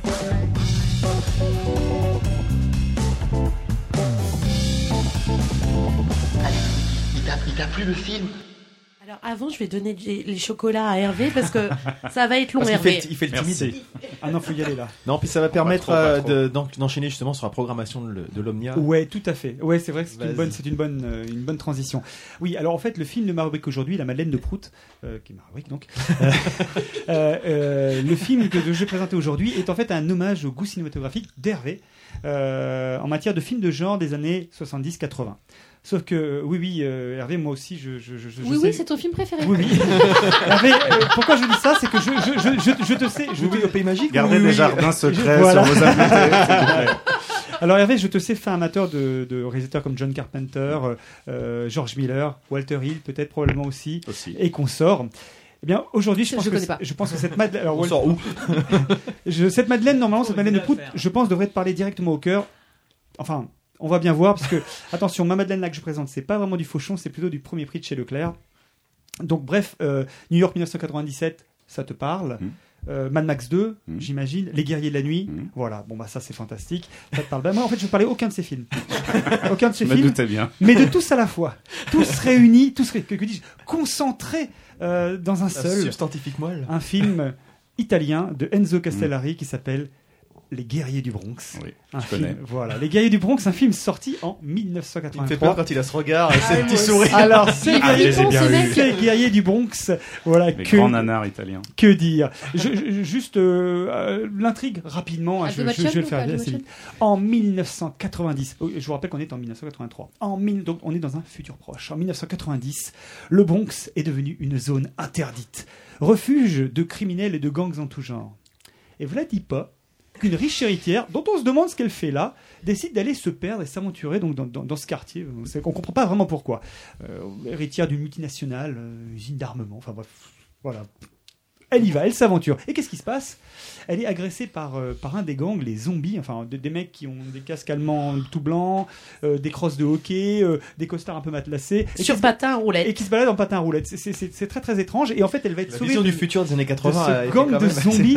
Elle est sauvée par Trash. Trash et sa bande de riders, qui sont en fait des mecs qui sont sur des motos avec un petite tête de mort euh, allumée à l'intérieur, euh, et avec des petites lames un peu comme ça rétractables sur les côtés. Ça permet de couper les pattes euh, des gens qui, qui sont sur leur chemin. Bref, à partir de ce moment-là, si vous voulez, qu'est-ce qui va se passer? Donc Trash la récupère, la sauve, elle tombe amoureuse, c'est beau. Et pendant ce temps-là, de l'autre côté, chez les riches, en fait, on veut récupérer la, la riche héritière et on envoie un flic brutal et sadique pour la récupérer, mais en fait, il veut pas vraiment la récupérer, il veut la tuer. Voilà. Alors à partir de ce moment-là, autant vous dire quoi. que c'est un grand festival. Alors un festival de tout, de dégaines complètement improbables, de gangs colorés. Alors je vous ai parlé des zombies, mais je pourrais aussi vous parler d'autres encore. Euh, Il y a notamment un gang qui est adepte de music hall, plutôt disco gay en fait. Enfin c'est très gay friendly hein, comme, comme, comme ambiance. hein, c'est vraiment la moustache. Il y a beaucoup de moustaches dans ce film-là. Il y a Et- beaucoup de cuir aussi. il y a beaucoup de voilà de cuir, puisqu'en fait évidemment le policier a une espèce de casquette en cuir. C'est c'est complètement tiré de cruising. Village Enfin, People Ah Village bah People. oui, Village C'est People. Il y en a un film. Suis esclave dans South Park. Exactement, un film, c'est tout à fait ça. Très Village People, c'est cruising, hein, c'est vraiment, on, on est en plein dedans. Et, et donc, euh, voilà, alors, disco gay, je vous parlais de twirling bâton, les, les, les, les, les mecs, il y a des chorégraphies, donc en fait, ils sont en train de se battre, mais en chorégraphie musicale, avec des twirling bâtons. C'est un film à voir, n'est-ce pas? Alors, vous avez ce gang-là. N'est-ce pas? C'est- très perturbant parce qu'en plus, ils sont maquillés, on dirait que t'es dans Orange Mécanique Mais aussi. t'es obligé à le regarder. C'est un truc Voilà. de dingue. Pas du tout, elle s'est assise à côté de moi. Ah, qu'est-ce que je me suis marrée. Et elle s'est marrée. Je me Elle suis s'est vachement marrée. Est-ce que le doublage est à la hauteur Alors, genre comme ça attention, Eh ben, attention. c'est la voix de Doublage, Sylvester il faut les regarder doublés. Bah le film est impérativement à voir Ah en VF. Ah oui. Vous ne pouvez pas voir ce film en version originale, Ah il bah faut le voir en VF. Et puisqu'en fait, évidemment, je pense que les doubleurs de l'époque se marraient à blinde. Euh, et donc, évidemment, dans des dialogues improbables, je vais vous en citer quelques-uns pour le plaisir. Putain, enfoiré, je vais te casser la gueule, moi. Tu me plais, petit PD. Oh Ordure Tu veux voir si je suis PD Fumier Je vous en cite un autre pour plaisir. Ah oui, T'as un ja- autre. T'as jamais connu ta mère, toi? Elle t'a balancé dans l'égout, puis elle s'est barrée. Et c'est dans la merde que t'es devenu le trou du cul que t'es aujourd'hui. oh, toi, je te promets qu'un jour, je te l'arrangerai, ta gueule, ta, ta face de con. Oh ouais. C'est Marius qui a écrit ça? Et tutti quanti, ça vaut son pesant de cahuètes, je vous le garantis. Donc voilà, donc comme je vous disais, c'est ces dialogues colorés, le tout rehaussé d'une musique de circonstance entre le hard rock et, euh, et comment je pourrais Le dire synthé du synthé années synthé, 80, ouais, c'est vraiment fantastique. Donc euh, voilà. Alors évidemment, euh, évidemment le bon, le film, il est fauché comme les blés. C'est- c'est- c'est- Tu c'est- peux rappeler le titre? Les guerriers du Bronx. Euh, le film est fauché comme les blés. Euh, Qu'est-ce qu'on a? On a évidemment en guise de, de- de- décors futuristes quelques décors de terrain vagues. On a des friches industrielles, des, des immeubles abandonnés, Du, Euh, du bioman ou des choses comme ouais, ça. Les, les, et les pour faire illusion, japonais. Voilà, et pour faire illusion, on a des costumes complètement dépareillés, ce que je citais tout à l'heure. Oh, des combats anémiques, en veux-tu, en voilà. Alors là, c'est c'est génial. On voit, on voit même quand les mecs commencent à se battre. Alors quelques combats, ça va à peu près, mais sur certains, on voit carrément que les mecs se touchent même pas. en fait. Par contre, il y a beaucoup de. Beaucoup de bruitage. Ah ouais. et de- American Ninja, C'est assez formidable. Enfin, il y a- il y a- Ne il y a- touche pas ce chef-d'œuvre. alors, alors. Il y a une scène juste exceptionnelle. euh, où donc le mec vient de se faire la mine et la gueule par un des gangs et bon donc il a l'os qui sort de- bref il est sur le point de mourir et il se croit enfin le doublage c'est juste excellent. Trash le voit il est triste et puis il regarde. Ah j'ai mal. Donc là on se dit non c'est pas possible Marion il le dit pas. Puis il continue. et, et le, et le fameux trash est un truc euh, insipide, hein, c'est un acteur, euh, bon, enfin, à part le fait qu'il ait le On torse, parlera, on en parlera c'est un truc de, de, de, de- c'est, c'est à mourir de rire. Lui, il est doublé par la voix de Sylvester Stallone, en français, donc c'est aussi très rigolo. Et euh, mais j'ai vraiment mal. Bobo. Et comment il a dit Ah, à la fin Oh, j'en peux plus. J'en peux plus. en fait, le mec, il doit mourir, fait J'en peux plus. Et il, me- il meurt, donc ils meurent tous les deux les bras de l'un dans l'autre, complètement en larmes, complètement discogué. Je lui dis, c'est génial, c'est à mourir de rire. Faut savoir juste une chose, c'est que euh, peu importe si on spoil le film, c'est pas très très grave en soi, franchement. Moi, ça m'embête un peu. Bah, Non. Bon, il va arriver des, des choses malheureuses à la copine et en fait, il est plus triste quand son pote meurt dans ses bras que, que la copine où tu n'as pas manifestement grand chose à faire. Ça, c'est très sympa. Bref, euh, comme alors oui, je parlais de, on parlait de gore. Il y a quelques petites pointes de gore de temps en temps, mais c'est normal. C'était très typique du film italien euh, de l'époque où en fait, euh, le, le- il y avait ce côté un petit peu dans, dans ce Ah ouais, genre de film-là, un peu quelques petites pointes, un peu comme ça, un peu, un peu, un peu, un peu, un peu violentes pour faire bonne mesure. Rapidement, euh, on y retrouve là tout- tout- tout- toute une brochette, une, une bro- une brochette d'habitués. Ça devait être très rapide déjà. Une, une brochette d'habitués de ce type de film-là, euh, notamment euh, Fred Williamson, qui est un acteur qui en fait avait est un acteur de ce genre de film de genre qu'on a vu dans, dans, dans plusieurs films, un, un acteur noir qu'on reconnaît dans les films des années 70. Il en a fait un paquet euh, euh, et, euh, et, euh, et surtout surtout Marc, un Marc Grégory. Alors je, je- je vois Marc Grégory, Marc di, Marco di Gregorio hein, en version euh, évidemment euh, italienne. C'est l'acteur principal dont, dont le, choris- dont le charisme m'évoque une huître brésilienne. Brésilienne Euh, Oui, oui. et Qu'est-ce que j'ai écrit là D'ailleurs, j'arrive même pas à me relire. Ah oui, oui. En plus, il- avec avec une espèce, il a une espèce de déhanchement de, de il a un balai dans l'arrière-train. C'est très très étonnant. Et surtout, il T'as est vu hein, comment ça fait? Ça Ouais. fait pareil avec toi. Exactement. du coup, j'ai décidé de m'appeler Marc Grégory. Et en fait, ce, ce- ce- cette espèce de grand échalas musclé se balade dans le film euh, de façon un peu curieuse. Et surtout, je crois qu'en fait, son inexpressivité euh, est, un- est, un, est, un, est, un, est, un, est un monument, enfin vraiment de. de, de, de- Peut-être est un style de jeu à part entière, en fait. Puisqu'en fait, euh, le gars, il, il y a la joie, il y a la tristesse, il y a la colère. Bref, Un bon acteur. il y a rien, c'est le vide, c'est le vide intersidéral, mais c'est ce qui fait aussi en même temps ce, ce- ce charme, le, le- le charme de ce film-là. Voilà. Donc pour euh, pour euh, pour boucler tout ça, euh, comme je vous disais, malgré tout ça, on pourrait se dire c'est complètement naze, vraiment c'est irregardable. Bah malgré tout, allez pour trouver un truc, c'est quand même euh, Enzo Castellari, le metteur en scène, même arrive à donner une dynamique quand même malgré tout au film, et donc le film se laisse regarder, puis avec la patine des ans, ça prend quand même une espèce de, de, de, de 28e degré, euh, et donc ça se laisse regarder, et Juste pour mémoire, Enzo Castellari est, euh, a- est un metteur en scène italien qui, avait, qui a pas mal œuvré dans le cinéma de genre italien. Euh, oh, il, a, il a fait du western, hein, il, a, il a fait Keoma notamment, il a fait, il a fait du, euh, du polar, il a fait même du film d'aventure. Il a fait des- tous les genres, ouais. Tous les genres, hein, le- du film, bah, du, du- du plagiat de, de Dans de la mer, il a fait donc du plagiat de films de Mad Max, de la SF post-apo. Il a également réalisé un film qui a inspiré Quentin, Tin- Quentin Quentin Tarantino Tarantino. euh, pour euh, pour Inglorious Bastards, puisque c'était une poignée de salopards. Mm. Euh, donc euh, donc Pourquoi des- tu montres Nico parce qu'il est- parce est dans le coffret et que- Parce que Ah Nico, oui. parce que Nico, j'ai eu l'occasion de voir ce film-là justement, une poignée de salopards à l'époque, parce que Nico euh, m'avait prêté le, le coffret, donc un film qui date de 78. Euh, voilà, donc en fait, il compte parmi vraiment tous ces, tous ces grands, ces, enfin ces grands. En tout cas, parmi euh, ces routiers, on va dire, du film de genre italien euh, où on trouvait hein, Léon, Corbucci, etc., Solima, enfin, bref, ce genre de, ce genre de- d'auteur-là. Euh, et bien voilà ce que je voulais vous dire. Et Il pour- t'a plu à toi, Hervé, ce film? Mais non, mais c'est un, c'est un, c'est un bel hommage qu'il vient de faire parce que Ah, merci. on, on- on- non, mais c'est vrai parce qu'on on en rit beaucoup. Mais, euh, mais tout ce cinéma, il a forgé aussi la cinéphilie euh, de gens comme moi. C'est-à-dire que faut se dire une chose. Mais oui, c'est qu'on allait voir, on allait voir tous ces films-là. Alors c'était marrant parce que Star Wars cartonnait. On était sûr d'avoir une euh, reproduction italienne dans les mois qui suivaient, fauchée, mais on allait quand même la voir parce que on savait Voilà. que ce qu'on allait voir, que c'était des films fauchés, mais drôles, parce qu'effectivement, même à l'époque, on, on, voyait bien que le problème, c'est que le cinéma italien n'avait pas les moyens de faire ce que faisait le cinéma hollywoodien. Donc, il faisait que des copies. Dès qu'un film d'aventure de genre américain marchait, Les Dents de la Mer, il faisait une production avec des requins, bon, c'était vraiment carton-pâte, scénario bâclé, des mauvais acteurs. Mais à chaque fois, voilà. Et ce cinéma cartonnait dans les années 80 parce que c'était l'époque où effectivement le cinéma de genre était en train d'exploser et on allait voir à la fois des chefs-d'œuvre comme Halloween, tout ça, et on allait voir aussi les, tous les nanars, les navets italiens qui, qui, qui sortaient. Et, et 2019 après la chute de New York. Oui, ben voilà. Texas La- Gladiators. La, course à La course à la mort de l'an course 2000. à la mort de l'an 2000. Enfin, tous ces titres-là aujourd'hui, bah voilà, ça, 2020, Texas ça fait rire, mais ça, Ah ça fait partie de Mais l'histoire fait- du cinéma. Mais, et- mais et tu, y, c'est- tu y allais dans cet état d'esprit en disant on ah, va se marrer? complètement, ouais, ouais. de- Il y on avait va déjà ce recul sur. Ah oui, oui, il y avait Ouais. ce recul parce qu'on voyait bien au bout de deux, trois films que c'était, c'était vraiment ça va, quoi, ça tombe. C'est, voilà. Mais, mais, et c'est pour ça que j'ai répondu à votre petit questionnaire, là, que j'ai, j'ai, même, même dans ces moments-là, j'ai jamais eu de mauvais souvenirs parce que c'était, voilà, je savais qu'en allant voir un, un nanar au cinéma, on, on, on passait une heure et demie, deux heures, euh, voilà, de bonne humeur. Faut y aller avec des copains. Faut, faut, fallait, ouais. fallait On aller de reproduire ça. Et pour préciser à nos auditeurs, dans le petit questionnaire, tu as répondu que tu n'avais jamais quitté une salle, tu n'avais jamais quitté un film en cours de route. J'ai- oui, j'ai toujours été jusqu'au bout, même quand un film ne me plaît pas.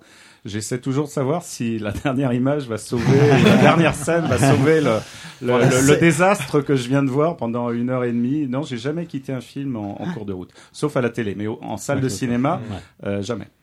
Très bien. Eh ben, on va pouvoir passer justement maintenant à l'aspect programmation, euh, l'omnia, etc. Comment fonctionne un, un, un cinéma comme celui-ci? Mais avant ça, on a, on a un, un auditeur qui nous a laissé un message sur, euh, sur notre boîte, euh, sur notre, Notre boîte répondeur. vocale. Sur notre répondeur. Alors, 13 euh, 12 12. on va le découvrir euh, avec toi, Hervé. hein. Je- Il t'est adressé en fait. C'est un auditeur qui qui a dû savoir. euh, D'accord.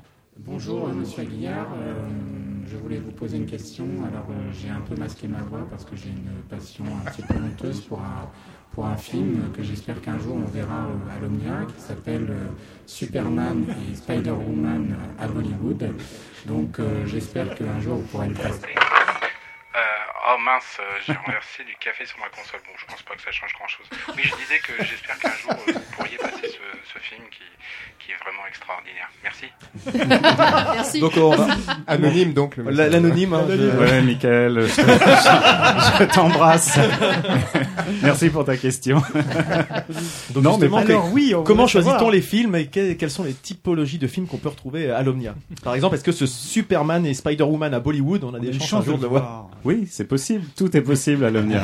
Tout est possible. Euh, Voilà, il y a, il y a, il y a une, euh, bien sûr, il y a une ligne éditoriale puisque c'est une salle qui est classée à donc on, on doit euh, toute l'année euh, pour pouvoir être classé, parce que la- le classement d'une salle est, est remis en jeu tous les ans. Enfin, maintenant, ça a changé, c'est tous les deux ans à partir de cette année. C'est tous les deux ans, mais pour être classé à essai, il faut rentrer dans un quota de, de films d'auteur pas forcément en version originale sous-titrée, hein, mais quota de films d'auteur qui sont labellisés à réessai et euh, qui voilà nous apportent effectivement ce fameux classement qu'attendent les salles en fin d'année. Donc cette ligne éditoriale, elle est guidée par des choix. Bon, bah, moi j'ai un programmateur, c'est pas moi qui programme la salle sur la partie euh, ligne éditoriale. Euh, ce sont, bon, on connaît les, les distributeurs, on, on fait la programmation des salles à la semaine, euh, généralement tous les lundis. On négocie, on appelle les distributeurs. euh, voilà, on veut tel film. euh, voilà, c'est c'est un peu marchand de tapis. Hein. Je, là aussi, ce serait une autre émission, mais euh, c'est assez drôle de programmer une salle, de négocier, euh, de savoir un peu pas comment fonctionne l'économie d'une salle. Comment est-ce qu'on reverse la moitié de la recette de, de la billetterie que vous payez en caisse au distributeur du film Enfin bon, bref. Et, euh, et à côté de ça, on s'est dit, on va, on va se garder une marge de manœuvre euh, qui est effectivement celle qui va nous faire plaisir. D'abord, plaisir à nous.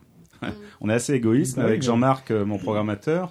Euh, on veut, on veut se faire plaisir parce que le cinéma, ça doit être ça, ça doit être du plaisir. Donc le plaisir, c'est de pouvoir se dire. C'est pour ça qu'on a inventé, euh, qu'on a créé euh, Cinéma de quartier, parce qu'on s'est dit voilà, Jean-Marc et moi, on est, euh, on est deux amoureux du ciné, mais euh, moi je suis pas, je suis pas baigné dans l'art et essai depuis depuis tout jeune, même si j'avais des goûts, euh, une curiosité qui, me- qui me faisait aller un peu vers tous les films. Mais on est vraiment des enfants euh, du cinéma de genre, donc on s'était dit comment on va pouvoir les programmer. On a inventé ce cycle cinéma de quartier qui nous permet effectivement chaque année de se faire euh, de se faire plaisir et de faire plaisir. On le remarque de plus en plus aux, aux spectateurs puisque effectivement euh, Ça marche bien. ouais. et, ça marche très bien. C'est-à-dire, on, on avait démarré avec des, des, des scores au tout début, euh, bon, qui n'étaient pas très importants, mais le, le- une fois que les gens ont compris le, le système du cinéma de quartier, ils récurrence sont un peu en, emparés. La, la récurrence, le fait que ça soit des rendez-vous habituels. Avec une présentation. euh, Alors, Ouais, il y a voilà. une petite présentation, donc elle vaut ce qu'elle vaut. Hein, c'est pas. euh, Alors, en tant que spectateur, ça participe du Ouais. rituel. hein, vraiment, je, je- Oui, il y a un rituel, Un vrai rituel. hein. Alors un moi rituel. qui, qui, qui n'ai jamais participé, qu'est-ce que c'est que le cinéma de quartier? Ah bah, on va euh, Alors, le cinéma de quartier, en fait, c'est- une référence à, à- à des salles qui ont, euh, qui ont longtemps existé, euh, qui étaient surtout sur Paris. Et les cinémas de quartier, c'était des cinémas qui étaient, qui étaient dédiés au genre, au genre, euh, au cinéma de genre. C'est-à-dire que on allait voir euh, tous les films fantastiques, les films d'horreur, les films bis, etc. dans ces cinémas de quartier parisiens qui euh, consacraient uniquement leur programmation autour du cinéma de genre.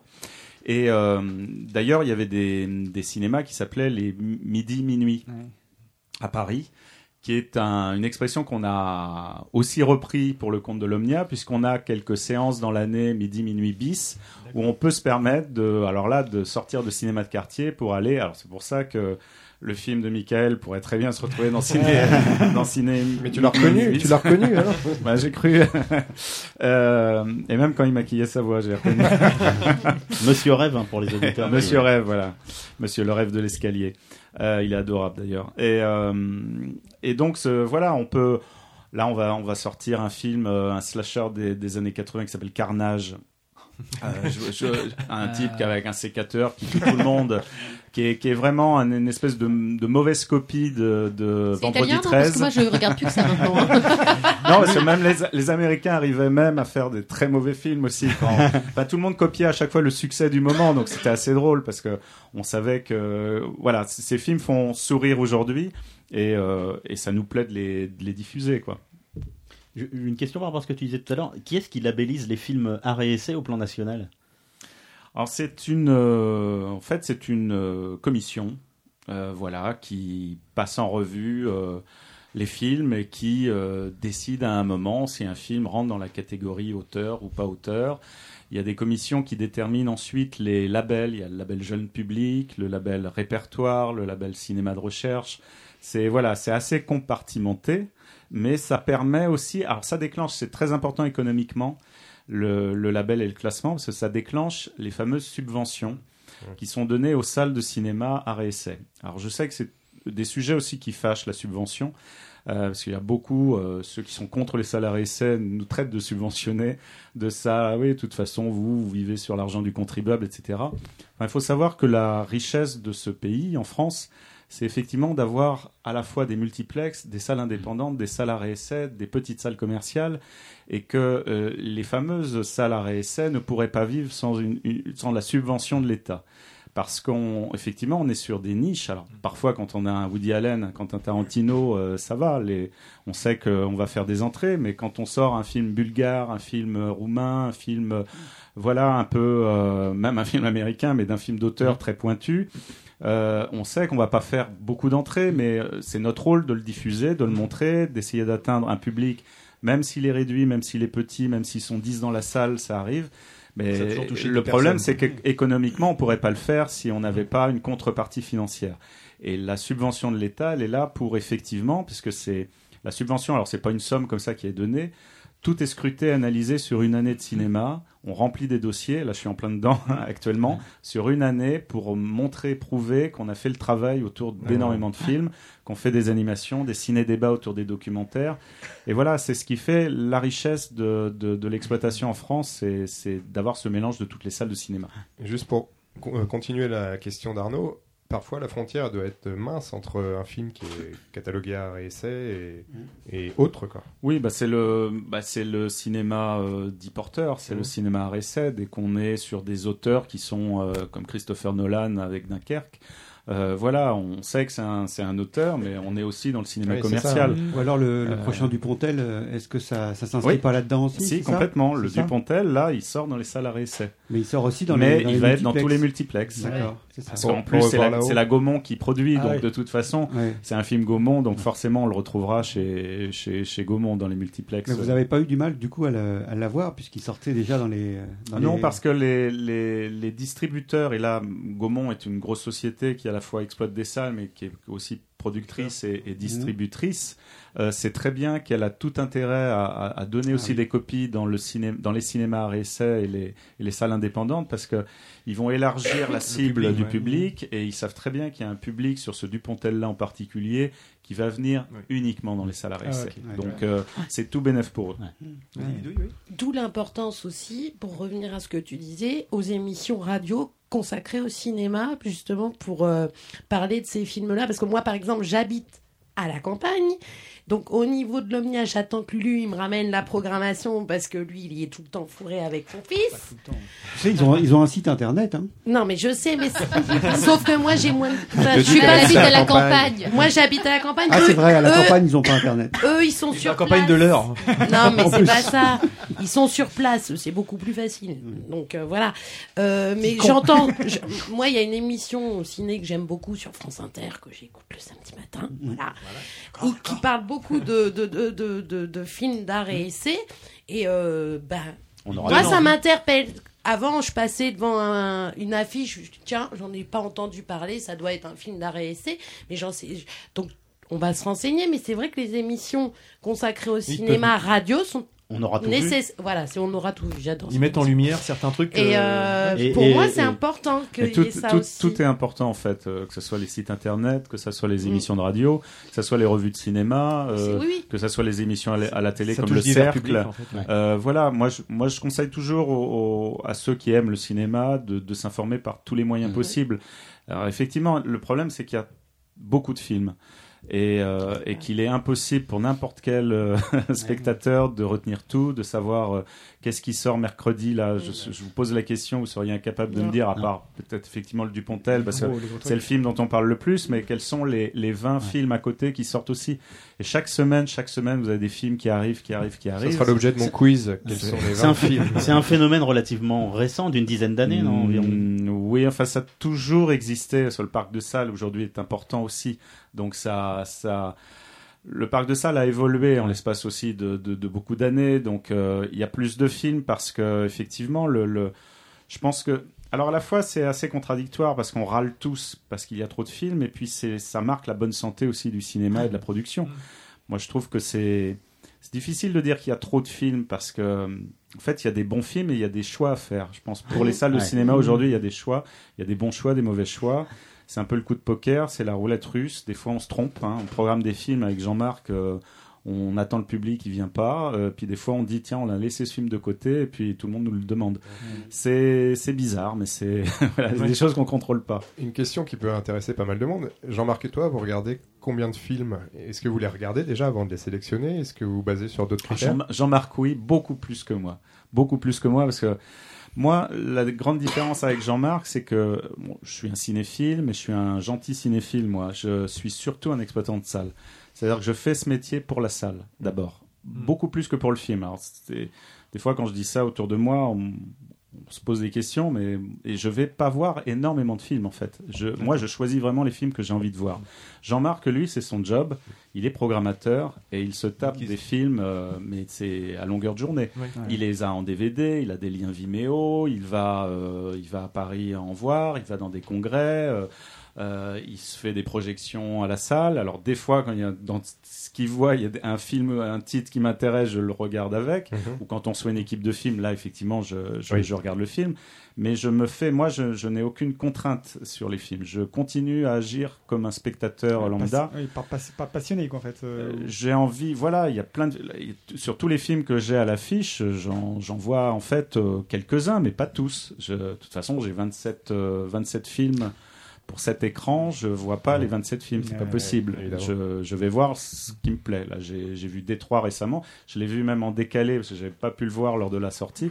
Des fois, je suis en retard sur ma propre programmation en tant que cinéphile, mais c'est parce que la salle, la gestion de la salle me prend énormément Ouais, de temps aussi, et qu'à un moment, quand je quitte la salle, euh, j'ai envie de faire une coupure avec le cinéma. Voilà, Oui, c'est- oui, il faut voir aussi, voilà, faut s- avoir un petit peu sa respiration. Oui, Et oui, c'est- C'est aussi d'ailleurs une discussion qu'on a de temps en temps, c'est qu'on peut être- vivre entre guillemets de sa passion sans euh, baigner dedans en permanence, etc. Quoi, il faut aussi se, libérer un peu de un peu de temps particulier. Quoi. Il faut se créer des petites poches de, de silence, et de, de retrait comme ça, euh, loin de notre activité, sinon on pète les plombs. Euh, moi, je suis trop dans ma salle, je m'en rends compte, mais c'est, c'est, voilà, je suis shooté à la salle de cinéma depuis que je suis Ouais, euh, jeune, ça- et euh, j'ai du mal à couper le cordon, et je, je me rends compte que c'est, c'est très compliqué. C'est pour ça que je veux pas en plus me forcer à aller voir des films que j'ai pas forcément en envie de ouais. voir. Ouais. Voilà, je, je suis très content d'aller au cinéma, de voir des films. Là, mon grand plaisir, c'est le cinéma de quartier. Ça, c'est mon petit truc. C'est ma bulle à moi, mais euh, le reste, euh, j'avoue que je, voilà, je suis Et- pas. euh, Allez-y. Oui.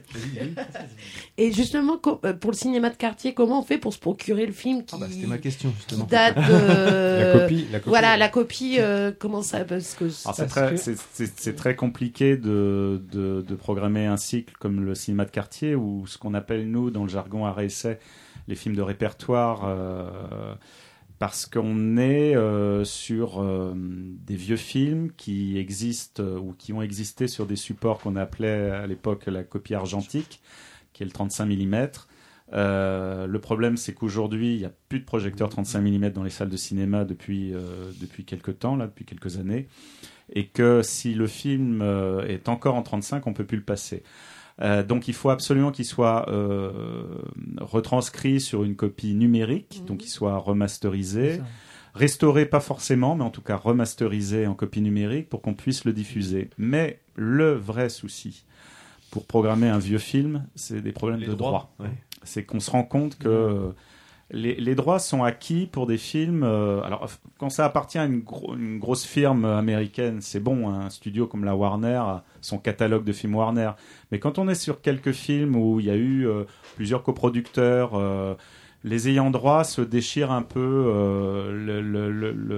le- bébé et, euh, et à un moment on ne sait plus qui détient les droits du film. Ou alors ils sont plusieurs à détenir les droits, il y en a qui veulent pas lâcher et on se retrouve à avoir des films qui sont bloqués. C'est-à-dire qu'on peut les voir à la télé, les droits sont libres pour, la télé, les droits sont libres pour le DVD, mais pour le cinéma non. Euh, On peut illustrer, peut-être je me trompe, tu vas me dire, mais je crois, j'ai souvenir de- d'une soirée Retour vers le futur qui était imaginée depuis longtemps, qui a été compliquée à mettre en place. C'était pour quelle raison? Parce qu'en fait, c'était euh, alors c'était des droits qui étaient bloqués par euh, la maison Universal qui détient les droits de Retour vers le futur. C'était pas un problème de format du film C'était euh, pas un problème de format. euh, Enfin, c'était lié au format du film. C'est-à-dire qu'Universal, qui détient les droits de Retour vers le futur, savait qu'ils allaient remasteriser les films et ils ne voulaient pas que les salles de cinéma les programment avant la remasterisation Pour pouvoir, des films. euh, derrière, avoir pour pouvoir faire le, de- le- le marketing euh, nécessaire et voilà. C'est très contrôlé. Hein, les- les- le problème du cinéma, c'est qu'on ne fait pas ce qu'on veut. C'est, déjà les films. euh, Il y a des gens qui pensent qu'on, par exemple, on achète les films ou qu'on, enfin, les gens fantasment un peu sur Oui. euh, sur la façon dont on passe les, les films au cinéma et la façon dont les recettes sont. Souvent, on nous dit ah, le prix de la place, vous en mettez plein les poches.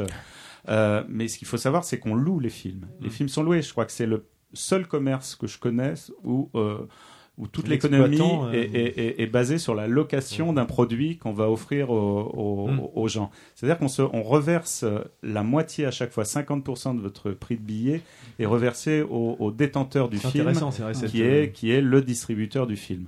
Voilà, quand vous payez, euh, voilà, euh, bah, chez nous on n'est pas sur des tarifs effectivement qui sont très très hauts, mais même 8,50, c'est la moitié de 8,50 sur un tarif fort, Mm. et il y a la moitié qui va au distributeur du film. Et sur la part qui nous reste, Mm. on paye des taxes. Il y a énormément de taxes. On paye la SACEM, on paye euh, la TSA. On paye la TSA, c'est la partie qui est redistribuée à l'ensemble de la filière cinéma pour euh, réinvestir dans les salles, pour réinvestir dans la production. Et puis on paye euh, bah, toute la vie de la salle, c'est-à-dire le personnel, l'électricité, etc. C'est-à-dire que euh, sur ce et- qui reste 4 euros ou 4 euros et quelques centimes, il reste pas grand-chose à la salle, Et en c'est- net. Est-ce que ce qui explique aussi, euh, alors euh, peut-être moins pour le mien, mais en tout cas, le, je vais revenir sur un sujet que j'avais évoqué il y a quelques, quelques émissions de ça, sur Le popcorn. Tout- toute la- oui, le, bah oui, le popcorn, la vente de confiserie euh, où euh, il y, a, il y a notamment sur le multiplex, c'est vraiment une, toute une presque une industrie qui s'est développée, enfin, Une industrie, en tout cas une, une- comment on appelle ça, une, un système qui s'est mis en place. Euh, est-ce que tu as un avis là-dessus par rapport à ça euh, est- économiquement Est-ce que c'est quelque chose qui est, un- très, qui est alors, très important, qui mais- vient vraiment vraiment euh, Mais pour les, c'est le jackpot pour les grands circuits de cinéma. Ils se font une marge pas possible là- là- là-dessus parce que quand je, quand sais cher. combien est négocié, de maïs, euh, combien est négocié le, le, le, le popcorn et combien il est revendu après dans, dans, dans les seaux à popcorn, mais c'est une honte. Mais euh, voilà, ils se font énormément de marge, énormément d'argent sur la confiserie. Ils ont, ils ont bien compris ça. Euh, moi, je leur jette pas la pierre. S'il y a des gens pour acheter, euh, c'est qu'à un moment, le problème il est là, c'est qu'il y a de la demande aussi. Euh, quand je vois des gens qui achètent des seaux de popcorn là et qui, qui, qui bouffent dans notre dos, euh, C'est insupportable. pas, pas à l'Omnia parce que ça arrive pas, mais On a déjà eu cette discussion-là. c'est c'est quand même très, c'est quand même très agaçant, mais bon, euh, voilà. Alors après, euh, Nous, je sais que c'est une- c'est vraiment annexe. hein. On a, on a trois petits paquets de bonbons, euh, du chocoletti. On doit, on doit avoir des. Ouais, le chocoletti. Je crois qu'on a une des rares salles en France. à encore du chocoletti. Les verres, les verres avec des noisettes dedans. Tu vas à ta séance de quartier, Il est encore bon, ta le- tablette de chocoletti. Voilà, et là, t'es dedans. c'est pas mal ça. C'est Je vais m'en servir pour le vendre parce que j'arrive pas à le vendre. Ce serait une bonne idée. Je vais Ah faire un package. là, c'est que les vieux, Faut, chocolat. faut Mais pas regarder la date. hein. Est-ce qu'il est, est, encore- est-ce qu'il est encore bon le du coup, il doit dater quand même. Non, non, on vient, on vient de le recevoir en plus parce qu'on vient d'arrêter un produit. Mais euh, non, non, mais la, confis- confiserie est source de profit pour les, Ouais. pour les grands multiplex, ils ont bien compris. Pour, pour, pour- juste pour revenir, parce qu'on parlait de, de, de, de, de- de séances de quartier justement euh, tout à l'heure, moi ce que je trouvais, un- ce que je trouve intéressant. Non, mais c'est une interview perso, Ludo. Ouais. Son kiff. Il kiffe là, il kiffe Lulu. Non, mais ce que je trouve On intéressant, t'ennuie c'est pas, ça va c'est à quel. T'es bien avec Hervé Aguillard Ah, ça y est, alors- le nom est rentré. Alors d'abord, on dit pas Aguillard, on dit Aguillard. D'abord, tu comprends Non, mais ce que je trouve intéressant, c'est que la, la- la dynamique telle qu'elle est mise en place, c'est que elle permet aussi d'amener des gens via la séance de quartier. Euh, sur d'autres, sur la programmation de l'Omnia. Je, je prends mes, mes- comment, euh, mon fils ou mes enfants, effectivement. Comment il qui- s'appelle déjà Mon fils D'abord, un, d'abord- c'est l'occasion de, de, de, de pouvoir découvrir des films euh, qu'on n'a pas forcément vus sur grand écran, et notamment pour une génération qui les a pas vus. Euh, euh, je Pulp Fiction, euh, Fight C'est Club. aussi le principal intérêt. c'est Oui, de le revoir. mais exactement. Et où, où le voir Alors le revoir, mais enfin, en tout cas moi par exemple voir la planète des singes sur grand écran, j'avais jamais vu Mmh, sur grand ouais, écran. Donc là c'est un truc, Mmh. boum quoi. Mais euh, euh, de faire découvrir à, des ados euh, Mulholland Drive. Alors c'est Ouais. pas la- c'est le- c'était pas le, le, le cinéma de quartier, mais je- on va dire que c'est une soirée spéciale. soirée spéciale. C'est quand même quelque chose où on découvre un film dans des conditions, euh, bah voilà. Était une fois dans l'Ouest euh, au mois de juin, je peux vous dire j'y serai. Et, non, ce que je veux dire c'est que derrière. Eh bien, en fait, ça amène, ça amène euh, un public à découvrir euh, aussi la salle et à découvrir la programmation. Et du coup, c'est comme ça que. Alors là où tu as raison, effectivement, c'est que le cinéma de quartier a cette vertu euh, de pouvoir euh, effectivement brasser tous les âges.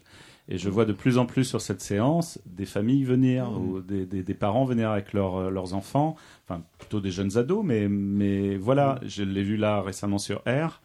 euh, qui a été une bonne surprise parce qu'on on se, demandait si les gens allaient venir, euh, déjà ceux qui connaissaient allaient venir le revoir parce que c'est un, un film qui voilà qui a vieilli mais qui voilà qui, qui parle encore aux gens. On s'en est aperçu. Beaucoup de gens ont été touchés, émus et qui sont venus avec des enfants.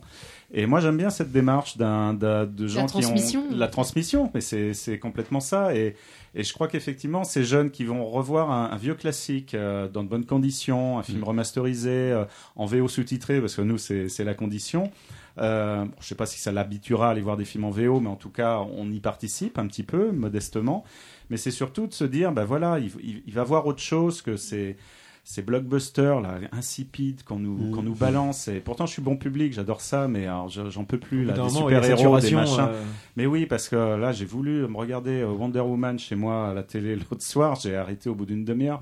Ça, m'horripilait. Je, je, je me disais, mais c'est en train, ils sont en train de détruire Ouais. un truc qui était La génial. poule aux là, ils sont en Et de oui, parce que c'est, c'est- enfin bon, bref, je ferme la parenthèse. et, euh, et donc, euh, moi, j'aime bien ce côté cinéma de quartier pour retrouver un, un- un jeune public. Maintenant, voilà, voilà, c'est, le fait de le capter. Est-ce qu'on va le garder pour la programmation qui est à côté? Est-ce que ce public-là va venir voir The Square? Euh, qui est pour moi le film Ouais, à événement voir. là, à voir, c'est mon, mon coup de cœur là du, Ouais. du moment. C'est bien ça. Euh. Tiens, je me ferais bien un petit The Square euh, ce soir. Mais très bonne idée. Et voilà, est-ce que ce, ce, ce jeune public va aller jusque là Oui. Je sais pas, peut-être, peut-être pas. Peut-être pas tous, mais il y en a peut-être quelques-uns. en tout Mais cas, j'en en connais- tout cas, j'en connais qui le font, en tout cas. En tout Ouais. cas, ils s'habituent à la salle art et essai, et c'est de se dire, tiens, c'est pas si pourri que ça, Oui, c'est pas exactement. si vieillot que ça. Oui, voilà. Ils passent les portes. en Et fait. ils passent la porte, ils s'installent, voilà, ils, ont, ils, ils pensent qu'on a peut-être encore des sièges en bois, mais non, c'est, il y a des sièges confortables, et puis on a des beaux écrans, on a aussi du très beau son, donc euh, voilà, c'est tout ça contribue à essayer de, de rajeunir les- l'image de la essai. On va, on va bientôt arriver à, à la fin de cette interview, mais c'est vrai que je voulais revenir un petit peu sur, euh, peut-être pour, pour terminer un petit peu, boucler la boucle, parce qu'on a reçu, on l'a déjà dit un petit peu en off, d'autres euh, d'autres personnes. Tu parlais d'animation, justement, créer de l'animation autour de l'Omnia. Euh, on, on a déjà évoqué un petit peu les, les festivals. Nous, on a reçu donc euh, Christophe Thierry, on avait reçu Elian Pirio pour... euh, pour Courtivore. On a reçu euh, Alex comment- Nicole. Alex Nicole pour le Festival du film fantastique. Et c'est vrai que tout converge vers, vers l'Omnia, mais est-ce qu'il y a d'autres festivals qui se qui s'organisent comme ce comme ces trois-là qu'on vient de citer? Mais il y en a certainement d'autres. Non-stop Stop. Je dis Ah, stop non-stop. parce qu'il y a Ah, trop. non-stop, c'est énorme. Non, il y en a trop. Il y en a trop. Il y en a trop. Ouais. Il y a- il y en a J'ai- sept, hein, J'ai bon. sept festivals à, à accueillir dans l'année. Je Ah crois ouais. que je, je suis la seule. C'est la seule ville ou la seule salle à avoir autant de festivals. C'est euh, c'est un vrai problème. À la fois, euh, je suis content, ça marque le dynamisme un peu de Mm. Rouen et, et de la salle. Et enfin, on n'est pas organisateur, donc là, on est on, on est juste sur un travail d'accueil de festival. Mais, mais c'est trop. C'est-à-dire que le, le problème, c'est qu'à un moment, on n'arrive pas, même Rouen n'arrive pas à, à avoir un festival qui fasse euh, un petit peu briller la salle à l'extérieur. écho, en fait. C'est parce que ce sont, ce sont pas vraiment des festivals. Ce sont Des événements des, des, des, Micro-événements des événements cinématographiques, des semaines cinématographiques autour de thématiques. Euh, c'est le court métrage, c'est c'est c'est les films de l'est, c'est Oui. c'est le fantastique. Mais un vrai festival, il, il suffit d'aller dans quelques villes. Je pense à Premier Plan à Angers ou, euh, ou d'autres festivals. C'est euh, la référence ah. du court métrage, premier plan Angers.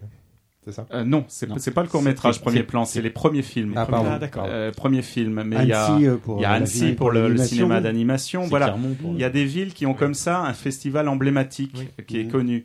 À Rouen, quand on pose la question, Il y en a pas. Il y en a voilà, tellement ça va pas sortir. Il y a beaucoup de, ch- on va dire, il y a beaucoup de choses, mais voilà, il n'y a, pas pas un festival qui les sort, retient qui pas. sort du lot parce qu'effectivement, Il y a eu quand même le festival du cinéma nordique. Alors, il y a eu le nordique, euh, ouais. qui a- qui était- qui Ouais, avait, euh, effectivement. ouais. Et bizarrement, là, que Mhm. c'est c'est ainsi. Moi, je pensais que ce festival continuerait même avec l'ouverture de l'Omnia. Ils ont décidé de l'arrêter. Ouais. Nous, on avait fait des propositions pour l'accueillir. Mhm. Euh, ils n'ont pas voulu venir euh, parce qu'ils étaient partie prenante aussi de, du Melville. Ils ont décidé que ça s'arrêterait avec le Melville. Bon, euh, C'est bien voilà. dommage parce que justement euh, Parce que le cinéma, le, le- cinéma, euh, enfin les réalisateurs nordiques et tout Ah ça ouais. justement, bah, Ça avec, commençait à euh, prendre, la sauce commençait à prendre justement. Mhm. Non, mais ça rayonnait, ça rayonnait Ouais. jusqu'à l'étranger. Ouais. Et c'est vraiment bête d'avoir. euh, Parce que là, ça commence. Oui, parce qu'à à- Corneille, il y avait une section norvégien. Mm. Enfin, moi, quand- Il y a- il y a Et toujours donc, des, euh, des lycéens norvégiens. Donc, euh, il y avait une espèce de, de lien euh, avec tout ça, quoi. Ah oui. Mm. Donc, Moi- euh, moi, f- oui. Juste pour conclure, je regrette aussi la disparition du festival coréen. Euh, je crois qu'il n'existe plus. hein, Il n'existe bien plus. Et j'ai découvert bien- des choses mais Ouais. formidables dans ce festival avec le- un metteur en scène qui s'appelle Kim Ki-duk par exemple. Ah oui. et c'est- fait partie de mes films préférés. Euh, bon, mais c'est vrai que les, C'est dur un festivals, festival, ça, ça demande euh, énormément d'énergie, d'argent. Ils ont ça. rien hein, pour faire Mhm. leur Ouais. festival. Mhm. Ils ont ces peanuts, hein, ils reçoivent des, petites aides financières, mais c'est quelques milliers d'euros. Et puis, puis il faut du, faut du monde parce que ça, faut bosser dessus. Oui, un, vrai festival, c'est voilà, ça demande énormément de choses. Moi, je comprends. hein, ça, il y a, y a, y a pas que, il y a pas que le coréen qui est mort. Il y a aussi un, le festival du, du, du regard sur le cinéma du monde, euh, qui voilà. Enfin, il y a, il y a beaucoup de festivals qui sont comme ça, qui viennent, qui peuvent mourir, qui, qui peuvent repose euh, sur euh, des individualités peut-être qui une fois qu'ils Aussi. qui quittent un peu l'énergie bah il y a personne derrière pour reprendre Bah oui. le, le- le flambeau Exactement. Didouille tu voulais Moi, conclure juste pour conclure, Hervé, est-ce que, est-ce euh, que tu pourrais programmer euh, des nouilles aux haricots noirs Si c'est Film rem- coréen. si c'est remasterisé, oui. C'est magnifique et j'arrive pas à le trouver. Ah. Et, et réanimateur, alors c'est quoi ça chacun fait son petit Chacun y va de sa Ah, commande. j'adorerais réanimateur. Ah oui, moi aussi. Ils sont mignons tous les deux. c'est- tu parlais de disco gay tout à l'heure. Et, euh, on va quand même faire un petit clin d'œil à Mickaël. Il m'a, il m'a, il m'a rappelé que le 31 octobre, euh, il y avait une organisation d'une soirée euh, avec Ah, la la famille Adams. Halloween. Ouais, ouais, Halloween. ouais. Spécial Halloween, donc euh, je crois que le rêve d'escalier est partenaire Oui, C'est pour des cadeaux. l'anniversaire de jeu. Ah bah oui. Donc, euh, mais en tout cas, euh, voilà, je vais un petit clin d'œil à Mickaël, effectivement. euh. Et le 19 décembre, un rencontre du troisième type à l'Omnia. En tout cas, allez sur le site si 19 vous voulez voir parce que Et le festival de films fantastiques, vous allez Oui. pouvoir revoir Suspiria. oui, Et, Dernier et le train pour lendemain, Busan. dernier train Mais pour non, mais toi, t'es en transe totale. Il transpire sous les bras ou pas Mais non, je sais pas. je Par contre, il a les Ah, mains je- sous la table le depuis tout à l'heure. Oui, d'ailleurs, je voulais. C'est un peu gênant pour Hervé. si, si, si tu veux enlever ma main de ta cuisse. Dernier train pour Busan, je l'ai pas vu, ça me dit bien, mais Moi aussi. Ouais, je crois que Ludo, Donc, il aurait euh, bien voulu qu'on lui offre un trousseau de clés. il voudrait. ouais. J'ai pensé à lui tout à l'heure sur l'histoire du trousseau de clés. Eh ben, tiens Arnaud, puisque tu que tu tu parles prends, tu prends la parole, on va remercier Hervé pour euh, pour cet échange. Merci pour Et- votre invitation, c'était Super. très Bah, c'était sympathique. super. Échange chouette. très intéressant. Je pense qu'on aurait pu parler Ouais. pendant des Ouais, heures encore, mais euh, C'était très intéressant. Peut-être Ouais. réinviter. Ouais. Ouais, bah peut-être, pas de souci. Eh ben, mais avant Mais ça, tu on va. dis au enfin, revoir, mais, avant, euh, non, non, c'est pas ça. Non, je, je, je termine l'interview. Par contre, avant de vouloir revenir, on va laisser la parole à Arnaud, puis on en reparlera peut-être. C'est- pas à moi qu'on laisse la parole, c'est je vais laisser On la laisse le parole micro à quelqu'un. Je vais laisser le micro à quelqu'un. Mais pourquoi est-il si méchant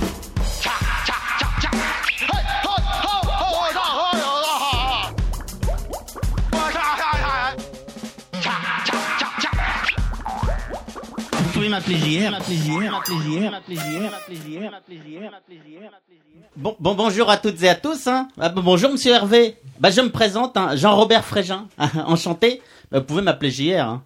Non, avant de parler de vous, je me vois d'abord contraint d'aborder le scandale. Bah oui, oui. Notre Nico est au cœur de la tourmente. Nico, le, le Gilbert Rozon du pauvre. Notre Nico, l'animateur de l'Entrepode, hein, le podcast que l'on pourrait sous-titrer Rouen a un pitoyable talent.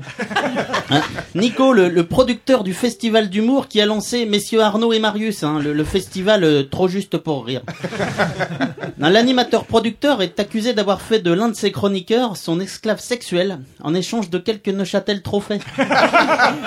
Ce, ce chroniqueur dont nous tairons l'identité et que nous appellerons pudiquement Monsieur F a- avait perdu à ce point toute estime de lui-même qu'il s'évertuait lors de chaque émission tous les mois à détruire l'image de sérieux et de crédibilité rudement acquise en tant que journaliste professionnel.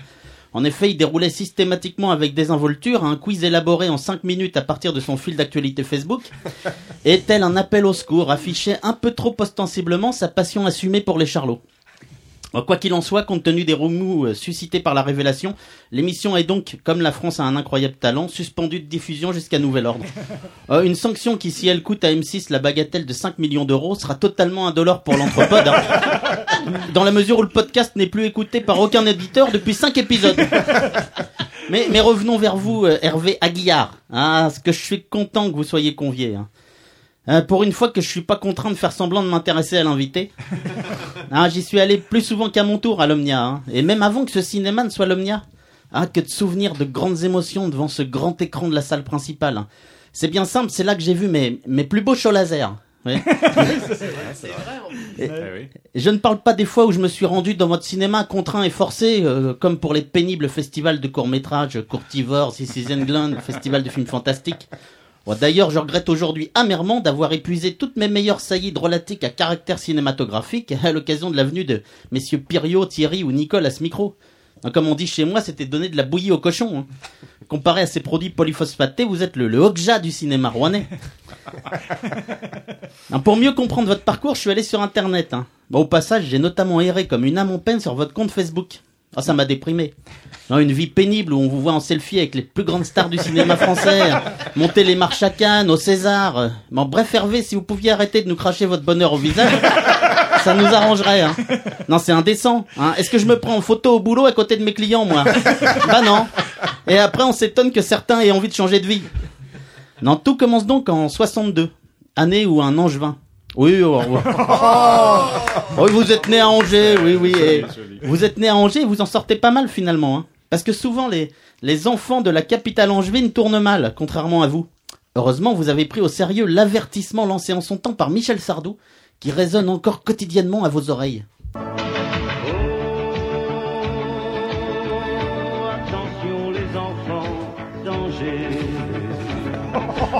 Mais où t'es allé nous chercher ça vieux Ouais, de, de, de- de loin, l'un des meilleurs titres de Michel Sardou. Hein. Non, meilleur titre de Michel Sardou. Pléonasme, vous direz un autre Rouennais à la fois féru de cinéma et du fils de Miss Polydent, hein, Anthony Quindroit. Non, je profite d'ailleurs de l'occasion pour le féliciter. Et on souhaite la bienvenue à sa petite Jackie Anaïs. Drôle de prénom tout de même. En mal parti dans la vie, donc Hervé, vous êtes sauvé par votre amour du cinéma et du popcorn, hein, mais également, ce que d'aucuns ignorent, mais plus maintenant, de la radio. À la sortie de l'université, vous intégrez Angers 101, un radio libre à laquelle vous donnez son nom par amour pour les Dalmatiens de Disney, qui vous ont révélé la puissance du grand écran. Hervé, n'ayez pas peur, revenez, hein, je sais que la femme qui n'arrête pas de hurler depuis le début de l'émission vous fait peur. Mais rassurez donc l'enfant que vous êtes resté, ça n'est pas Cruella d'enfer. C'est Mme Didouille. Un sorte de Monsieur Nico de l'époque, hein. C'est en voyant Good Morning Vietnam que vous réalisez un peu tard que vous n'atteindrez jamais une telle dimension dans l'animation radio. Vous décidez alors de changer de vie et voyez les choses en grand. 1987, vous entrez au Colisée. Bon, pas à Rome, à Limoges. hein. non, Marius, Marius, on dit au Colisée, c'était un cinéma. À le Colisée, c'est pas pareil, c'est c'est même Starlet à le Colisée. Bon, cette année-là, grand fan de Kubrick, vous rêvez de le recevoir pour son nouveau film. Hein, faute de pouvoir réaliser votre rêve, vous recevrez l'homme qui est au grand Stanley ce que Johnny Vegas est à Johnny Hallyday ou Michel Soudard à Michel Sardou. Son sosie officiel, Stanké Lubric, présentera devant 20 spectateurs effarés son saisissant moule fétal cagette. Bon. Hein, En 1990, direction l'île-et-Vilaine. hein. Vous quittez le Colisée pour entrer dans l'arène. Gaumont vous... Oh, jolie celle-là. Gaumont vous fait venir du fait de votre réputation de Bernard Tapie des directeurs de salle, hein. un passionné doublé d'un homme d'affaires redoutable. À votre arrivée, la presse locale vous, affu- vous affuble du sobriquet de Hervé aux mains d'argent. Prince- Principal fait d'armes cinématographique de vos années rennaises Bah, une après-midi shopping avec Nathalie Baye et Nicole Garcia. Hein C'est vrai, comment vous savez ça ah bah je me renseigne. On trouve plein de choses sur internet, vous savez. Hein, la magie du cinéma. Ah ouais. Moi cet après-midi, je suis passé à Super U avec Mesdames Didouille et Starlet pour acheter de la raclette. Bah, quelque chose me dit que je pourrais pas en reparler dans 25 ans. hein. Bon, départ à Créteil en 94 où vous mettez l'artel en tête. Où vous mettez l'artel en tête. pardon. Oula. Ouais. Oui. Bon, à l'époque, euh, on pourrait dire que c'est un mélange de, de films de Kassovitz et de Chabrol. Hein. La haine et l'enfer. vous, vous fuyez vers Nantes puis Mondeville et échouez finalement à Rouen en 2003. Aux UG où UGC vous confie les clés d'un cinéma en perdition pour que vous le redressiez. Sept ans plus tard, vous cédez aux avances de Harvey Weinstein.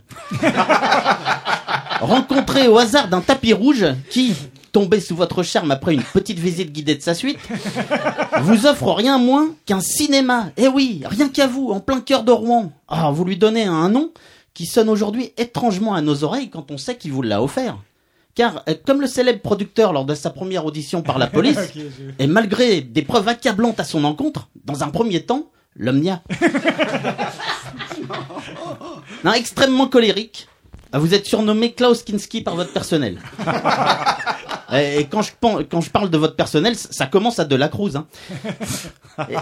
Ils, ils disent tous redouter Aguilar ou la colère de Dieu. Oui. Mais, mais, mais que nos auditeurs se rassurent, vous n'êtes pas infâme qu'avec votre personnel. Hein. Non, vous, vous n'épargnez pas non plus vos homologues, et notamment Richard Patry, le PDG de Noé, réseau de cinéma indépen- indépendant auquel vous appartenez. Un preuve en est que pas plus tard que tout à l'heure, hors micro, vous le surnommiez fielleusement le large de Noé. Bon, bon pour, pour ma part, pour ma part, je vous cacherai pas que je suis un peu déçu par votre approche, euh, à mon goût, trop populaire et pas assez élitiste du cinéma d'auteur. On a diffusé de beaux films, bien réalisés, intelligents, qui prennent pas les spectateurs pour des imbéciles et faire en sorte qu'ils touchent le plus grand nombre, c'est n'importe quoi. J'ai donc entrepris de lancer un nouveau cinéma, l'Entrepodia. Ouais. Spécialisé dans les œuvres les plus glauques et déprimantes que je puisse trouver. Glané au gré de mes pérégrinations dans les festivals de cinéma les plus pointus, tels ceux de Rosay-sur-Lieure, euh, Quevillon et Petit-Quevilly. Le concept de mon cinéma, hein, chaque film projeté est parrainé par un chroniqueur de l'Anthropode. Ah, je vous révèle en avant-première ma programmation de la semaine prochaine. Christophe, il craint le pire. C'est pas forcément lui qui va craindre le pire. D'abord le choix de Christophe. Donatarte et moi. Hein, L'histoire d'un homme, un certain Jules Briner, qui est littéralement happé par un livre maléfique qu'il n'a de cesse de lire et relire perpétuellement. Monsieur Nico parrainera quant à lui Truman Show 2. Ouais, le personnage principal, déçu de n'être pas né sous le feu des caméras, met sa vie en scène sur les réseaux sociaux et filme sa décrépitude progressive de, de demandeur d'emploi aux aguets. Il finit par mettre en scène sa petite activité de coach indépendant pour acteurs porno en, fondant son entreprise de la vaseline dans le fondement. Le, le choix de Marius. Oui, plouf. Oui, oui l'histoire d'un batteur amateur qui, à force d'absence de travail, ne parviendra jamais à jouer le morceau de ses rêves. Ah, à noter que j'attends avec impatience le film que parrainera le même Marius la semaine suivante. hein. 120 battements par jour. Ou les tribulations d'un gitan photographe qui, à l'occasion d'une visite de routine à l'hôpital, apprend par le corps médical qu'il est en fait dans un état de mort cérébrale depuis presque 40 ans. Et Bouche cousue, Bouche cousue, autre film, hein, l'histoire de Didouilla, la première femme crieuse de rue. Une migrante italienne qui finit par attiser la haine dans un petit village de l'heure à un coup de décibels et à qui des voisins excédés finiront euh, par coudre littéralement la bouche dans une scène finale rédemptrice sous les vivas de la foule en délire. Ah, J'avais oublié de préciser qu'il s'agissait du film parrainé par Mme Didouille. Pardon. Mme Starlet, rappelez-moi votre choix. Hein? Ah oui, la serveuse écarlate. Hein, L'histoire de Fifine, qui frappée par son mari chômeur, noie sa tristesse dans l'alcool derrière le comptoir du bar dont elle est gérante. Elle pensera trouver l'amour dans les bras d'un vieux beau bien coiffé, l'affreux Ludwig, dit Mister Loulou, dans le milieu de la prostitution moldave. Il lui promet la gloire en lui écrivant des chansons alors qu'il ne cherche en fait qu'à la mettre sur le trottoir à son profit. Le choix de Monsieur Arnaud Oh bah Carambar, hein, l'histoire d'un comique raté incarné par Danny DeVito qui erre de salle des fêtes en buffet de comité d'entreprise et cachetonne dans des podcasts déprimants pour survivre. Il finira par se pendre un triste après-midi d'automne quand le poteau rose est découvert. Ces textes sont tous issus d'un stock de friandises caramélisées qui donnent leur titre au film et dont, dont il a tapissé les murs de ses toilettes. Monsieur Freddy a quant à lui choisi Sophie, Marc et les autres ou Comment j'ai fait fuir ma femme. L'histoire d'un fan de Gérard Rinaldi qui passe en boucle des épisodes de Marc et Sophie dont il coupe le son pour rejouer les dialogues sur fond de Mika Pinson, son, son chanteur déprimant préféré. Ah, il finit par user les nerfs de sa chair et tendre qui prendra la fuite au bras du père Iscop, aumônier bien doté qui officie à bord d'un sous-marin. Enfin Hervé, faites-moi l'honneur de bien vouloir être le parrain du dernier film que je vais évoquer. hein. Il s'intitule La dernière séance. Et c'est Monsieur Lulu lui-même qui en a écrit le scénario. Un, directeur de cinéma indépendant est convié à un podcast dont il ne sortira pas indemne. Ah, D'ailleurs, il n'en sortira pas tout court. hein. La, maîtresse des lieux a, demandé à son conjoint sous influence de prétexter l'enregistrement d'un podcast. Elle envisage en fait de faire de l'invité au pire une lessive bio, au mieux une crème pour le visage. Après avoir littéralement assommé à coups de questions de Monsieur Lulu, Monsieur Lulu qu'on surnomme le GHB humain, hein. Eh ben, elle, décidera finalement de l'épargner et, et fera de lui l'esclave d'une mystérieuse créature logée dans leur cave, la brailleuse. L'exploitant sera contraint d'y vivre les 40 dernières années de sa vie et devenu fou finira par tomber amoureux de la chose qui- qu'il appellera Romy jusqu'à la fin de ses jours. Non, pas Romy. Pas Romy. Bon, pendant ce temps, un des chroniqueurs, bedonnant et jaloux, barbu à lunettes également, bah, usurpera son identité et écumera les plus grands festivals érotiques du monde sous le nom d'Hervé Aigriard. bon, voilà Hervé, hein. je sais que vous accueillez chaque année une programmation dédiée aux films suédés, ces, ces films amateurs inspirés de films originaux rejoués par de médiocres comédiens, comédiens amateurs du moins, et faits de briques et de broc. Eh bien, sans le savoir, vous avez été victime d'une expérience inédite. Une émission de radio suédée, ouais. qui tente en un mix improbable de rejouer à la fois les grosses têtes et le mythique radioscopie de Jacques Chancel.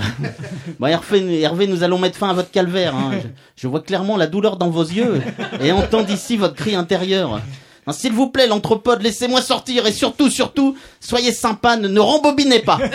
Merci de votre attention. Bravo. Bravo. Bravo. Bravo. Euh, je tire. Eh ben, brailleuse.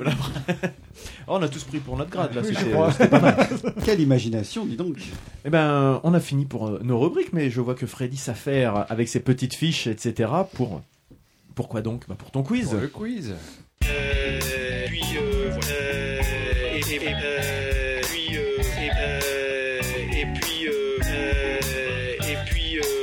Et voilà. Alors c'est l'heure d'un quiz. Hervé, tu, vas, tu vas pouvoir participer, mais je te demanderai de ne pas répondre tout de suite parce que certaines questions seront peut-être faciles pour toi. Ou peut-être pas. Tu vas, tu- tu vas voir que le niveau de l'émission, c'est plus l'Académie des Neufs que, que question pour un champion. Donc il est possible qu'on te sollicite pour trouver la réponse. Du moins pour les cinq premières questions, puisque ce sont cinq questions en lien avec le cinéma. D'accord. Il y aura ensuite cinq questions d'actualité plus générale. Et la dixième question, comme d'habitude, sera une question pour nos auditeurs. Donc la onzième en fait. 5 plus 5 et la. et la- Moi, j'aime pas les maths. la dernière question Ouais. sera euh, pour nos auditeurs qui pourront gagner. Et là, on peut remercier Hervé, puisqu'ils pourront gagner non pas un an, non pas deux ans, mais trois ans de cinéma gratuit à l'Omnia. Et je pense qu'on peut l'applaudir quand même pour ce cadeau. Bravo, Bah, ça me fait plaisir. non, pas du tout. En fait, les, auditeurs pourront gagner. euh, c'est quand même pas mal. C'est un DVD qui reprend les, les meilleurs moments du Montreux Festival avec Deep Purple, Santana, Phil Collins. Sympa. Plein d'artistes. Je peux offrir des places, par contre. bah, Dans c'est la. ça. C'est sympa. Ah, Dans la gentil. corbeille, je mets, je mets 4 places de cinéma. Eh ben, c'est gentil, c'est gentil, Sympa. c'est très bien. Donc il y a plein de cadeaux à gagner. Super. 4 places à l'Omnia, plus ce DVD euh, d'un best-of du Montreux Festival. Euh, on en reparle tout à l'heure au moment de la question. Vous êtes prêts? Allons-y. Donc on fait comme ça. S'ils ne trouvent pas, on sollicite. Je pense que tu peux, euh, peux les aider à la fin. On cherche. On avait dit la même chose pour Elian et puis c'est ridiculisé. Oui. C'est le genre de truc, faut jamais Eh oui, dire. oui, ça. c'est vrai. Pour le coup, il était bien ridicule. c'est- L'enfoiré. Bonjour Elian. Non, mais euh, touche un peu ton câble. Pas- Touche pas un celui de peu. Ludo. oh. Il y a un faux contact. Tu veux que je touche ton cœur Oh, c'est moche, tu peux pas jouer au Un, quiz. deux, Ah ouais. Ça y est. Ah, si, c'est bon. Ça y est. On y va Ouais. On cherche le nom de, de ce Français, on parle cinéma donc, on cherche le nom de ce Français, véritable référence internationale dans son domaine de prédilection au cinéma. Il a à son actif 1400 productions, dont 400 films de cinéma. Il commence sa carrière avec le film Fantomas en 1964. Non, Jean Marais? Non, C'est un acteur? Non, Une belle. Un producteur C'est un réalisateur? Non, Christian Fechner non, Ouri. Producteur. Non. Gérard un, Ouri. un ré- un scénariste? Rien de tout ça. Un costumier. Un acteur Enfin, un Non. Décorateur. Il est, lié au, Éclaireur. il est lié au milieu du cinéma? Bah, Il est finir. très lié finir au milieu du cinéma puisqu'il a participé à 1400 productions. Ça, ça comprend des publicités, des. euh, Ah, Lud- Ah, Marius merde, C. bah oui. Marius, il sait pas réfléchir dans sa tête. Je sais pas, à chaque Euh, fois. Tin, tin, C'est le, le petit bonhomme avec. euh, Jean Mineur. Jean Mineur Alors, ça, c'est un dessin animé. Tu peux continuer ta question. J'ai un indice peut-être. Si- Vas-y. si, voilà. Euh, et pour l'anecdote, en 82, il remporte les 24 heures motonautiques de Rouen. De. Ah, c'est le, c'est le fils d'un acteur? Non, C'est un Ah, caméraman. Delon, tu penses? Non. non.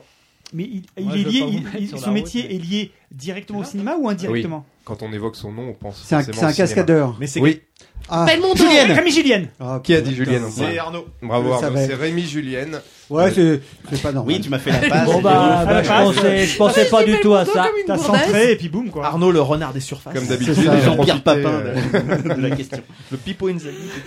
Je pensais que c'était un compositeur, moi. Rémi Julienne, compositeur. qui est, qui est toujours vivant, il a aujourd'hui 87 ans. Ah ouais. Mais ses fils, ils Voilà. continuent. Toujours des- Oui, il me semble Oui. bien. oui. Et donc 1400 productions quand même, donc 400 films de cinéma, dont euh, des films des Charlots dont on parlait tout à l'heure. Et des grosses cascades. Belmondo. Oui, Oui, oui, tous tout les films de Belmondo. La, Belles, ouais. la liste, je, je l'ai lu par-ci. James Ouais, Bond c'est aussi. Impressionnant. Et, les, James et- et Bond. James James Bond, Bond, ouais. ouais, bien sûr. ouais. Allez, deuxième question. Le 19 octobre dernier, c'est-à-dire là, il y a Ah oui. deux jours, on apprend dans les pages du Républicain Lorrain que la salle 2 du Kinépolis de Thionville resterait fermée jusqu'au 6 novembre. Pour quelle raison? Il décore pour Halloween. Non. Est-ce que c'est un événement pour un événement? Un On dégât. peut pas dire quelque un, chose. un il, y a eu, événement. il y a eu un dégât, il y a eu quelque C'est chose. pas un dégât, mais c'est un peu l'idée. Il y a trop d'amiante. Non. Est-ce que Trop c'est lié à, lié à la projection lié à la projection quoi? Des insectes, ils On sont se rapproche. en, en, envahis de cafards. Envahi de rats. Non, de Euh, puces. Cloporte. Non, De mais- punaises de. De punaises- Punaises de. de. punaises de, de de lit. siège. Des punaises de lit Ah oui, c'est bon. Punaises de. Ben non, il lui a la Bah montré, oui, bah c'est c'est moi c'est comme Rémi. Julien. Alors t'as centré, t'as pris la passe, il a centré, il a tiré. Non, hein. non, punaise ça. de siège, il n'y a pas de lit dans un cinéma. Alors, c'est la même chose. pas Alors on arrive à la de maintenant tout le monde la c'est sur la gueule, c'est lit. plus du jeu. Mais c'est le nom de. Ah, qu'est-ce qu'elle est Ah, mauvaise ça, elle est mauvaise. Ah. Ah, bah ça. Attends, Je quitte cette table. Moi, Nico, je te préviens tout de suite, je quitte cette ah, table. bah, je- Parce que c'est comme ça. Bon, on avait juste envie de faire pipi. Donc, c'est bien euh, une présence de punaises de lit. Et, Putain, elle vient je de sais pas si tu avais vu cette info. Pas du tout. Neuf personnes ont- se sont plaints et l'ARS, l'Agence Et l'agence Tu régionale. pourrais me donner le point, je suis Thionvilloise. Et alors Ah, ça s'est passé à Thionville, je suis en deuil. J'aime beaucoup les punaises, tu pourrais me donner le point. C'est le plus mauvais argument que j'ai entendu. Pour info, l'ARS, l'Agence régionale de la santé, a recueilli 9 témoignages de personnes qui, qui se grattaient, qui avaient des piqûres ah et qui avaient toutes en commun le fait d'être allé voir un film dans la salle 2 du cinéma de Thionville. T'as l'enquête policière, Donc, je te obligé de oh, oh. mettre des fumigènes. Non, ils mettent les sièges dans une chambre froide entre moins 19 et moins ça. 40 degrés. Ah Parce que jusqu'au 6 novembre. Il y a un vrai problème là-dessus sur les certains hôtels à Paris en fait. Oui, oui. Ça devient il y a euh, des villes entières en fait qui sont infestées de ça. Hein. Non, mais même dans les locations estivales, hein, les literies aussi. Oui, même euh, un peu partout finalement. Hein. Moi je pense qu'il faudrait qu'on fasse une émission sur les punaises oh oui, de lit. Oui, bien. Ouais. Qu'on en invite à dire. non, à Rouen il n'y en a pas, il paraît. Ah, bon. En tout cas, on passe à la question suivante et c'est un, un, point pour Christophe quand même. Bon, bah tais-toi, c'est bon Quel personnage célèbre a déjà fait des apparitions dans son propre rôle au cinéma et dans des séries? Alors au cinéma, c'est Maman, j'ai raté l'avion 2. Zoolander, L'amour sans préavis, Michael Jackson, ou les séries Le Prince de Bel Air, Monk ou encore Sex and the City. Ah, c'est l'autre, là, merde. Quel personnage qui jouait son propre rôle Bill Cosby euh, euh Tu peux redire les premiers. Magnum, euh, là, non. Tom Select ah. Ouais, Tom Select. Dans les films, hein. ah, Maman, j'ai raté l'avion 2. C'est pas un acteur à la base? Ah non. Ah c'est ah un produit. Alors son métier, le métier qu'il exerce, ce gars-là, est directement lié au cinéma ou pas Ou c'est un Pas du tout. C'est un sportif. Pas du tout. C'est un sportif? Non. C'est pas un sportif. Est-ce qu'il est Est-ce que c'est pas plutôt un homme politique? Oui. Trump. Trump, bah oui. oui. C'est Donald Trump. Mais Alors, tu vois Didouille, par bah, exemple. Là, tu vois Didouille. J'ai fait la passe. En fait, les fros, les ils donnent, ils donnent le truc. Mais ça, tu sais. Mais Didouille, ça, c'est Ils sont cons, les fros, ils sont cons. C'est le jeu, madame. Hein, c'est le jeu. Hein. Dis-toi, c'est notre malédiction. Mais voilà, il faut qu'on la porte. On va, t'inquiète. Je te ferai un câlin, ça va se faire. Un homme politique, le champ restait large. Ça aurait pu être ah VGE. Oh, bah, Trump. Normalement, j'ai raté l'avion. Je me dis, je suis sur la piste. Normalement, j'ai raté l'avion. Le prince de Bel Air oui, c'est pour ça que je l'ai dit. Hein. J'aimerais bien voir ça, tiens. Allez, question suivante. Alors, citez-moi, je vais donner un point si vous trouvez les trois, un point pour chaque. Citez-moi l'un des trois plus gros succès euh, dans les salles françaises en 2016. En 2016 bah, Il y a un blockbuster au moins là-dedans. Un film français? Euh, Non. Est-ce qu'il y a un film français? Oui, il y a un film français dedans, dans le trio. Ah, euh, le truc sur. Ah. Ah, le truc avec clavier sur la religion, la religion, là, les. Ah, je joue plus, moi, j'arrête. En 2016. T'avais commencé Il devait y avoir un Captain America Oui, non, 3. non. Aucun, aucun film de super-héros Marvel Non, et c'est assez rare pour être signalé. Les trois films ont fait moins de 5 millions d'entrées. Ah oui. Bah, Star Wars. Non, parce qu'il était. En euh, 2015. il est sorti 2000, euh, il était à cheval sur les Gardiens de la Galaxie. Non, non, c'est 2017. Bah, il y avait et le premier, euh, c'était quand 2000, bah, celui à bien avant 2014. Ah. Euh, c'est pas forcément facile, hein, parce que. Non, euh, attends. Donc tu dis. Bah, il bah, y a forcément une palme, euh, la palme de Cannes dedans. Non, hein. pas forcément. Timbuktu. Ludo non. nous en a parlé ou pas au micro Non. Lyon. Non, c'est 2017, Lyon. En 2016. Ah ouais, 2017, en 2016. Oh là là. Je peux regarder sur internet. Je suis mauvais à ça. Premier contact, non On laisse Hervé entrer. Il y a un film d'animation. Oui. Hmm ah, ah euh, Vaiana Oui, il y a Vaiana en numéro 3. Ouais, ah, Vaiana. Mmh. Qui a dit ça pas le... C'est euh, Nico. Un point. Il n'y a pas eu un mois moche et méchant Non. Non. Est-ce que c'est euh, alors est-ce que c'est un film comédie Est-ce qu'il y a une comédie dans, dans le lot euh, Tous en scène. Les Mignons. Tous en scène. Il y a La La Land. Deux comédies. Non, La La Land c'est 2017. Deux comédies. Ah oui, c'était. Euh, deux comédies, la vache. 2017 était euh... C'est des films américains ou est-ce qu'il euh, y a des, des Non, non, on ne triche pas avec le petit là derrière là. Hein Oh, ça va, hein Non, non, non, Marius, maintenant. Des trucs genre euh, Babysitting 2 ou un truc Non. Moi, ah, oui, méchant. Je... Il n'y a pas eu de Shrek ou de Zo Zootopia. Zootopia. Zootopia. Ah, Zootopia. Ah oui, ah qui est le numéro 1 de l'année 2000. Qui était excellent, moi j'ai oui, adoré. Très bien. Mais moi, adoré en. Ah, c'est pas Ludo qu'on a parlé, c'était Didou. C'est moi qui en avais parlé, je l'avais bah, Je vous laisse trouver l'autre. Le dernier, il est trouvable. Il est français, mais oui. français. Il est français, c'est un film pour le coup. C'est une comédie française. La fameuse comédie, la fameuse comédie française. Ah oui, euh, qu'est-ce qu'on a fait au bon Dieu? Non. C'est ça, ouais, je pensais. Ah bah c'est celui-là que je pensais euh, avec la vie. C'était. Pas en euh, pas en 2016. Alors, Donc, ça doit être euh, 2015, ouais, la mémoire. Juste avant. D'accord. Un grand vadrouille euh... Moins un pour euh, moi.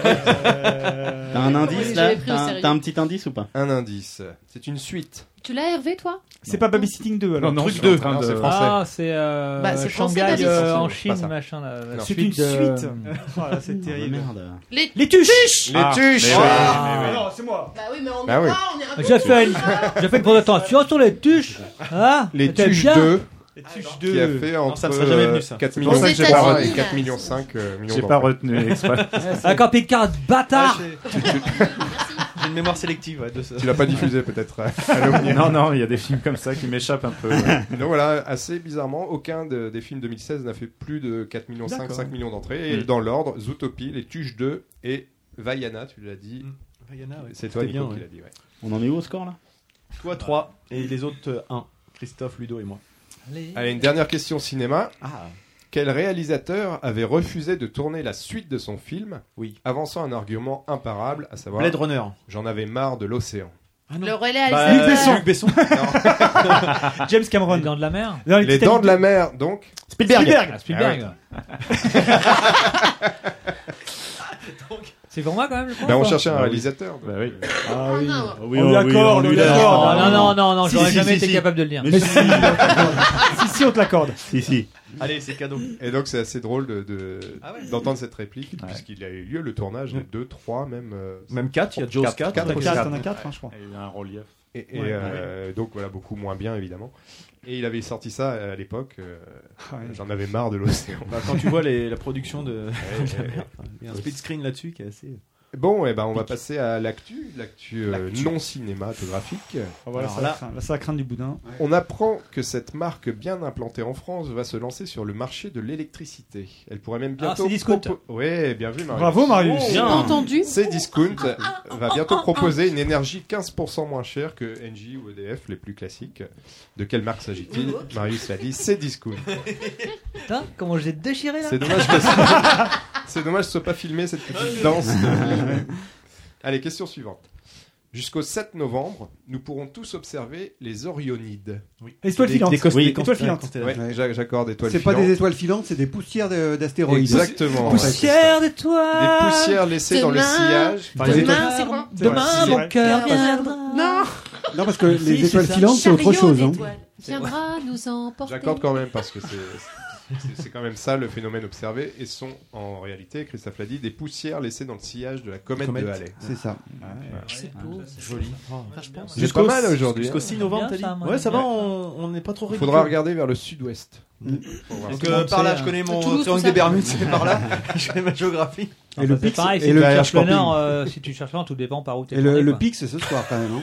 Ah ouais. Ouais, le pic, c'est cette nuit en fait. Ah Bah alors pour les auditeurs, ce serait dommage. c'est. Vous l'aurez raté. Ouais. Ouais, bah oui. On vous racontera. Allez, Euh, question suivante. D'après une étude menée par des chercheurs néerlandais et britanniques, le fait d'en consommer pourrait améliorer notre niveau de conversation dans une langue qui n'est pas la nôtre. De consommer quoi? L'alcool? Bah oui. De.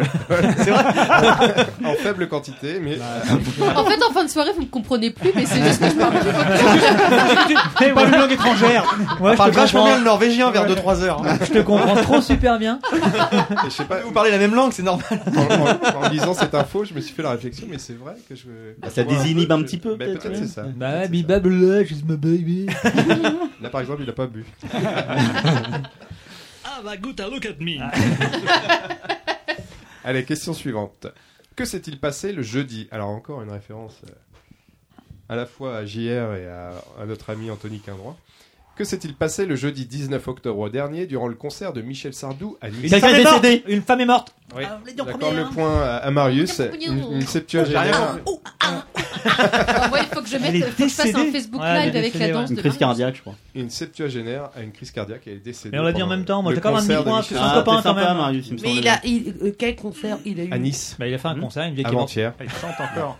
T'imagines, ce serait le bonheur pour ta mère, mourir. Ah, mais La non, dernière mais je image- suis- La dernière image de sa vie, c'est Jean-Michel Sardou sur scène. Truc de dingue. Il parle de sa belle-mère, le stéréotype. Oh ta mère, tu veux pas l'emmener à un concert de Sardou par hasard Ah, mais j'ai Bonheur pour elle. J'ai un petit un Il vient en demi-point, novembre, là, à Rouen. Si je Ah, veux, mais voilà. ta danse, Bah oui, euh, puis elle a 70 ans bientôt, non Une dernière question qui n'est donc pas pour vous tout de suite. On va laisser nos auditeurs répondre à cette question. Je rappelle qui a gagné Je comprends jamais Une rien. petite photo de. combien de places euh, Quatre. Quatre, Quatre. quatre Ah, places, très donc gentil. pas une, pas deux, pas trois, quatre, Quatre places de cinéma à l'Omnia. Et un DVD. euh, Peut-être que je vais le garder pour la prochaine fois. Mar- Du coup, c'est déjà Ah, un beau cadeau. On a l'a présenté. Bon, bah, Et puis on a des ouais. auditeurs qui sont pas rouennais. Hein. C'est vrai. Un, DVD qui- qui reprend les meilleurs moments du Montreux Jazz Festival avec plein d'artistes euh, filmés, captés en live. Ça vaut le coup, c'est un très beau cadeau. On y va à la question Qu'est-ce qui passera Vous répondez pas tout de suite, hein, euh, je vous donnerai le top. Qu'est-ce qui passera de 95 Non. de 85 à 95 centimes au 1er janvier 2018. Et les Alors, auditeurs, est facile, vous allez gagner plein de cadeaux. C'est classieux, ça. hein. Merci pour eux. Au nom des auditeurs qui vont gagner. Trop merci. Voilà, c'est la fin du quiz. Eh ben, dis, on a été particulièrement rapide sur ce Mais quiz. oui, D'habitude, il dure il est 3 mauvais. quarts d'heure. Il suffit que je dise que vous êtes mauvais pour. euh, Bah, il suffit que Marius hein. réponde déjà, tu vois, Ouais, on l'a libéré. Ouais, euh, c'est clair. Délivré. Je suis pas différent, un autre homme maintenant. Eh bien, nous allons donc après ce, ce quiz. Alors non, on va quand même euh, rappeler les scores. euh. Bah oui. donc c'est Arnaud qui remporte ce quiz, suivi de Marius. Ça y est. Sans déconner. C'est incroyable. Eh ouais, je nique tout. Ensuite Ludo et moi et Christophe qui qui marquent ses points. Ça Ouais, vous tue les pros, hein Ça vous tue Bah, merci Freddy pour ce pour ce jeu, superbe en quiz. Et puis Ah, bah avant de avant de conclure et de libérer Hervé, nous allons faire nos nos recommandations, nos coups de cœur ou nos coups de gueule d'ailleurs, nous verrons bien après ce jingle.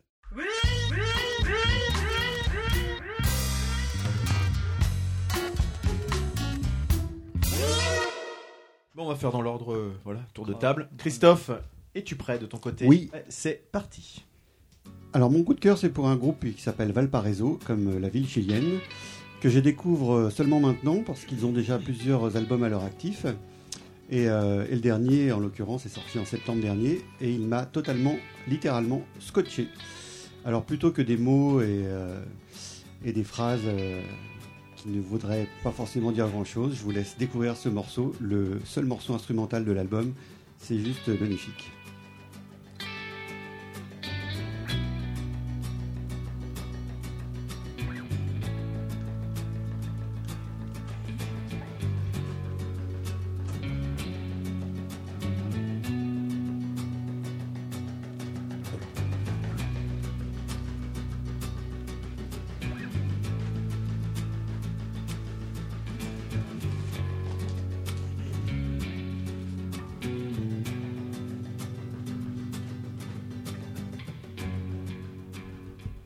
Christophe.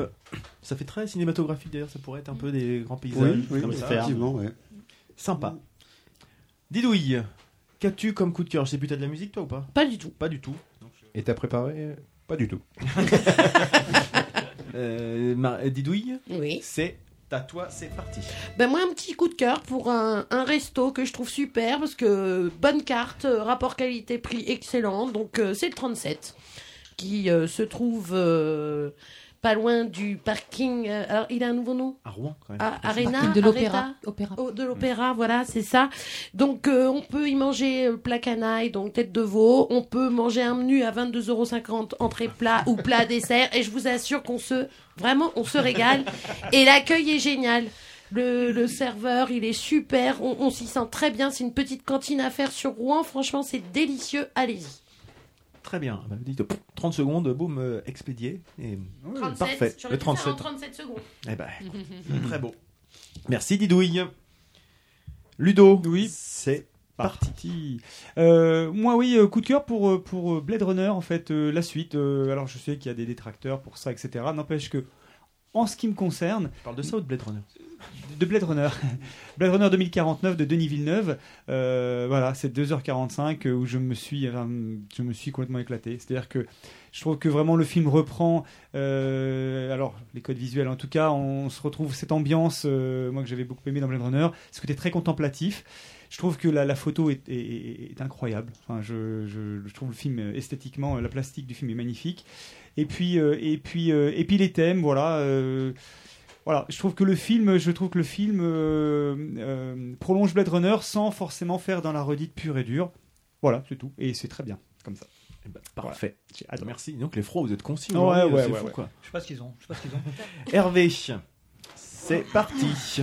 Alors oui, j'en ai parlé tout à l'heure. Moi, mon dernier coup de cœur, c'est c'est The Square euh, de Ruben Östlund, du réalisateur euh, suédois de Snow Therapy. Il parle la même langue que nous, t'as Euh, vu non, c'est un, c'est un film qui divise, hein, qui divise vraiment les spectateurs. On, on- on aime ou on n'aime pas ce film. On peut être complètement irrité, pas rentrer dans le dispositif ou complètement être absorbé. Moi, j'étais absorbé euh, dès le démarrage de ce film, qui est vraiment un, un coup de canif à cette société postmoderne euh, dans laquelle nous nous vivons, où euh, aveuglés par un certain confort, un matérialisme, un, un marketing, la communication, euh, le tout pour l'argent, euh, nous fait ignorer euh, la réalité de la vie. C'est-à-dire que le film montre bien euh, ce, fossé qui se crée entre les classes riches et, et- et la misère qu'on peut croiser dans la rue.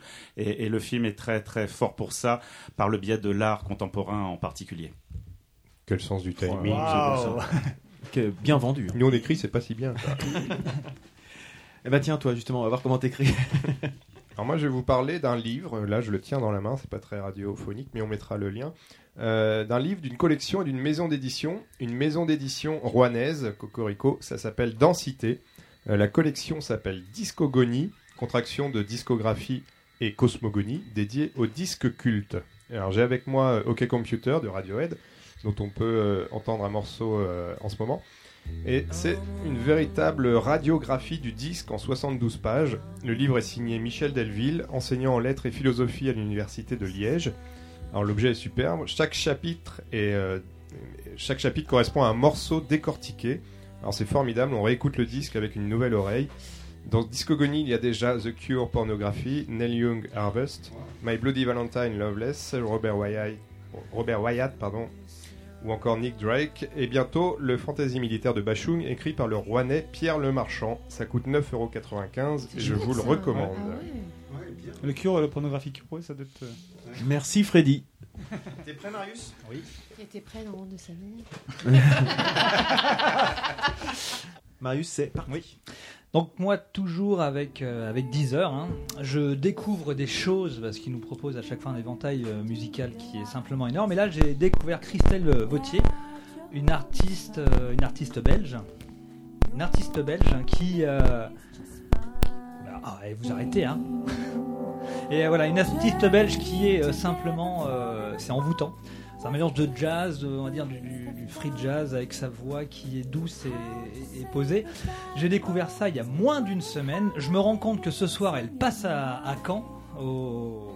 C'est- au- tac, tac, tac, tac, tac, ce soir. Vous dites Au cargo Non, au camion de jazz. Je connais pas du tout. Donc je- ça aurait été un plaisir d'aller la voir parce que c'est c'est vraiment une bonne découverte. Puis t'es avec nous, c'est con. Ouais, c'est c'est vraiment dommage. Donc ça, cet album, c'est Stolen Book. Stolen Book qui vient de sortir au mois de septembre. Et comme dirait Christophe, hein, plutôt que des mots, des phrases qui ne veulent rien dire, hein, je vous laisse écouter. Ça tombe bien, c'est fini. Il reste deux secondes. C'est dommage, tu l'as fait trop tard. Arnaud, à ton tour, tu es prêt C'est parti. Je voulais parler de La Servante écarlate, une série TV dystopique adaptée d'un roman de Margaret Atwood datant de 1985. On est plongé dans un présent alternatif, dans une société où le, taux de natalité a chuté et où les femmes sont réduites au rôle de domestiques pour certaines et pour les seules restées fertiles au rôle de reproductrices. C'est euh, une série diffusée aux, US sur la plateforme Hulu, que je ne connaissais pas, et sur euh, OCS Max en France, dans laquelle joue la formidable Elisabeth Moss, qu'on a notam- notamment vue dans Mad Men et euh, Top of the Lake. Euh, moi, j'ai vu que trois épisodes cette semaine, mais j'ai vraiment pris une énorme claque. C'est glaçant, c'est magnifiquement réalisé. J'ai franchement rarement eu un tel sentiment, quasiment d'angoisse devant une série ou un film. Euh, Peut-être parce que tout ça fait écho au pire de ce qu'on peut connaître dans les fondamentalismes religieux, de quelque bord qu'ils soient. Et euh, voilà. Et là, c'est une voilà. Et, là- et dans la BO, bah, on a des éléments comme ça qui sont, par exemple, une reprise de un mix entre Blondie et Philippe Glass, euh, qui, qui fait voilà, qui est dans une scène très forte du troisième épisode, euh, un moment clé. Arnaud, désolé. Starlet. Alors moi c'est un coup de cœur pour une artiste euh, qui est pas du tout euh, fraîchement euh, découverte, c'est Jeanne Chéral en fait euh, que je réécoute, que je redécouvre beaucoup en ce moment et euh, notamment avec une chanson donc euh, un petit clin d'œil euh, avec euh, sur euh, aide-moi. Non. Barbara Sur, euh, Barbara oh, merde, C'est bien préparé aussi, c'est Bah Barbara ouais, mais non, sur les réseaux sociaux, en fait, il y a eu beaucoup sur le. Balance ton porc. Ouais, Ouais, c'est ça, ouais. sur le harcèlement Écoutez- sexuel. Voilà, écoutez juste les, les paroles, s'il vous plaît. Ça m'aidera.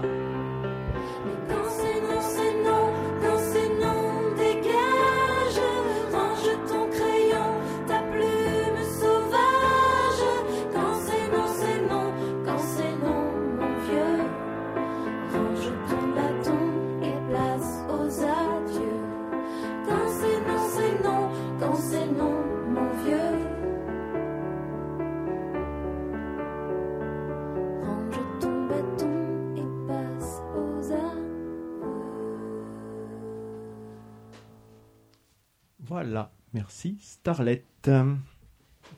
Et moi je vais conclure.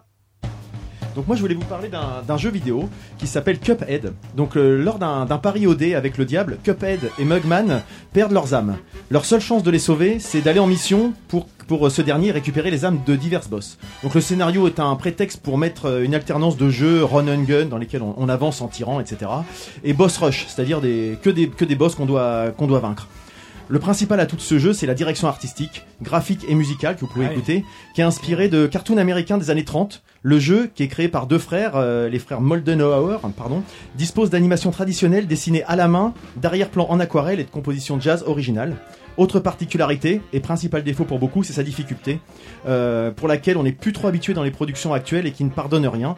Ça découragera peut-être les moins persévérants, mais c'est dommage parce que la réussite d'un niveau, souvent après plusieurs dizaines d'essais, euh, est très euh, gratifiante et permet de découvrir de nouveaux tableaux qui sont magnifiques. Enfin, je vous invite à jeter ça si vous avez des, des- des images euh, sur YouTube. C'est un jeu magnifique. Je vous invite à jeter ça. À jeter un œil, j'ai dit ça Merde, ça. c'est pas grave. On tant a- pis. on avait compris. De la merde. C'est super beau et l'esthétique elle est. c'est Par contre, j'adore la, la, la, la, la musique. Dès qu'il y a du big band.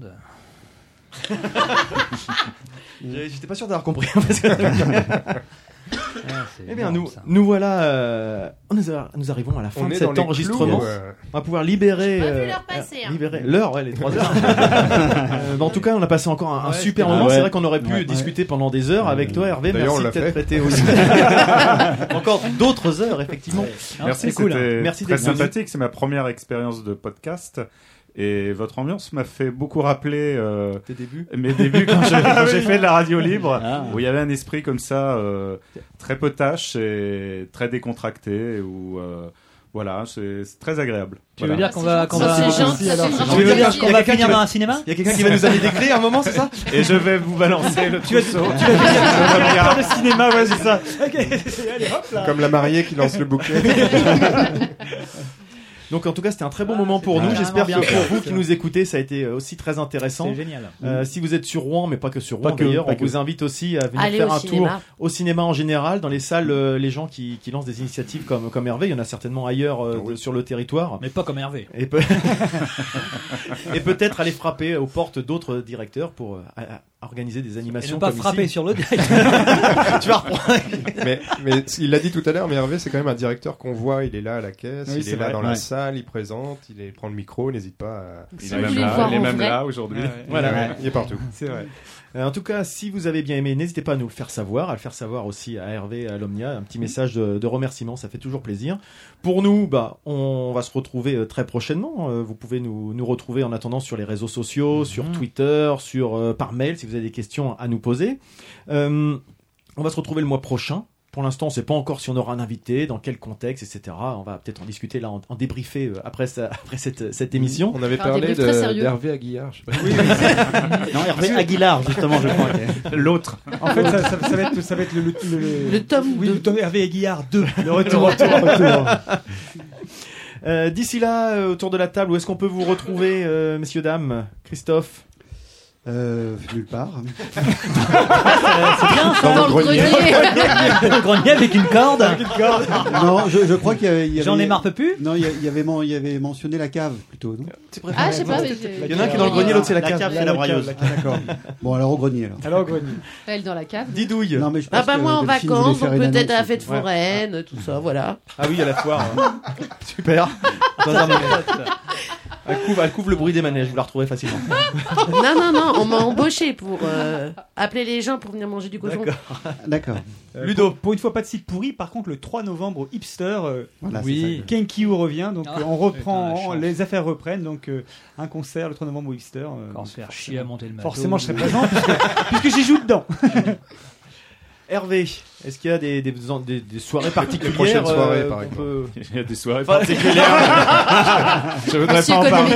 Alors tu seras là, soirée, dont tu peux te faire l'écho. Voilà, pardon. On te voit plus au Parce qu'on ne voit plus. Non, non, ben, moi, on peut me retrouver au cinéma facilement. Non, j'ai assez de, de, de soirées spéciales. Il y a la soirée Halloween, il y a le festival du film fantastique bientôt.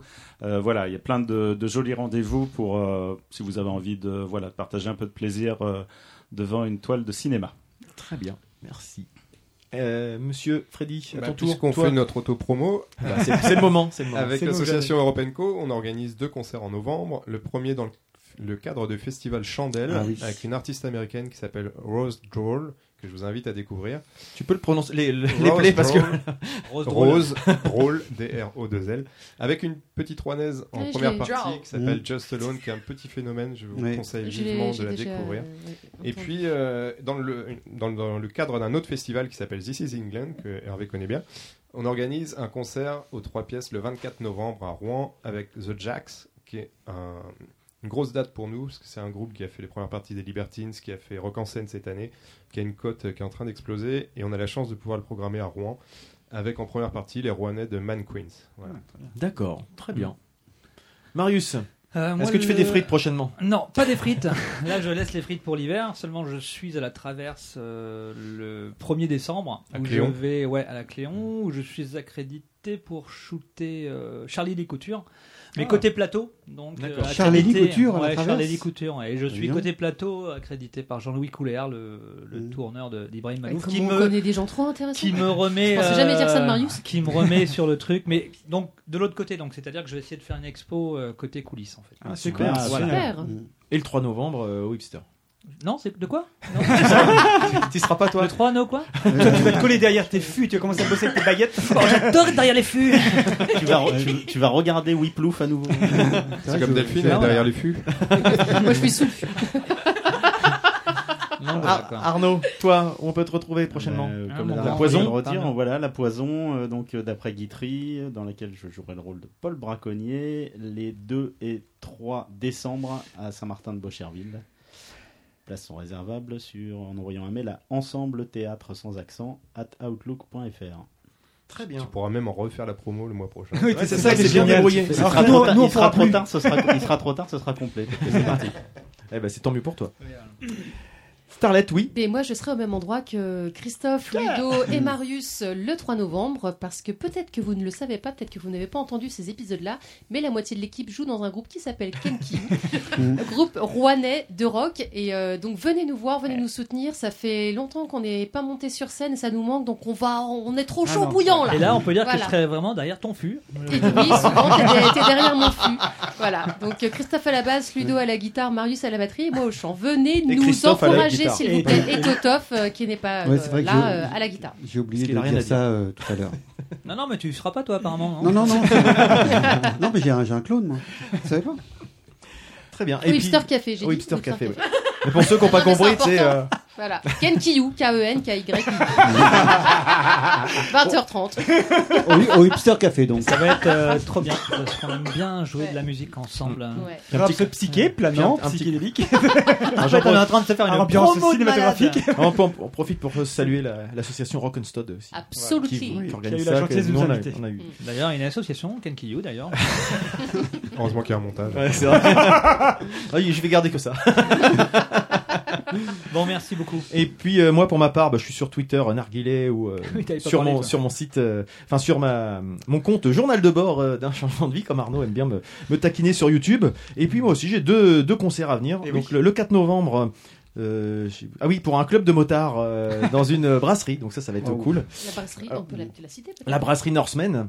Euh, donc je ne sais pas si c'est ouvert au public, mais par contre le 7 décembre on sera au Hipster en première partie de Electric Valley, non Electric Alley pardon, un groupe espagnol. Donc euh, plutôt sympa, du, si vous voulez une soirée un peu rock, etc. Je vous en reparlerai peut-être le mois prochain, mais euh, voilà, réservez vos dates également. Ils chantent en espagnol? Ils chantent en Non. anglais. C'est du- Ça fait C'est un côté, c'est du rock, C'est euh, un côté Aerosmith. rock blues Aerosmith un petit peu, mais c'est très bien. The Electric Alley. Et qu'est-ce qui se passe? Oh, laisse, laisse, laisse. Ah, non, là, c'est une copine ouais.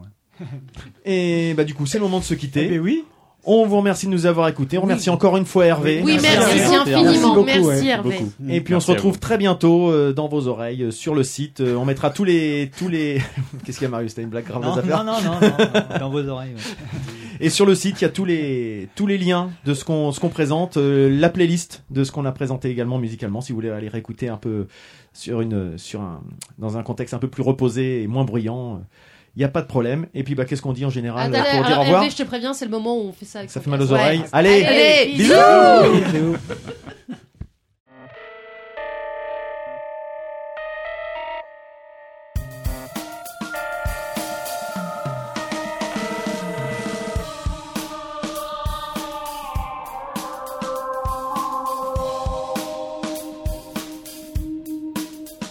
quesadillo, quesadillo, quesadillo, quesadillo, quesadillo, quesadillo, quesadillo, quesadillo.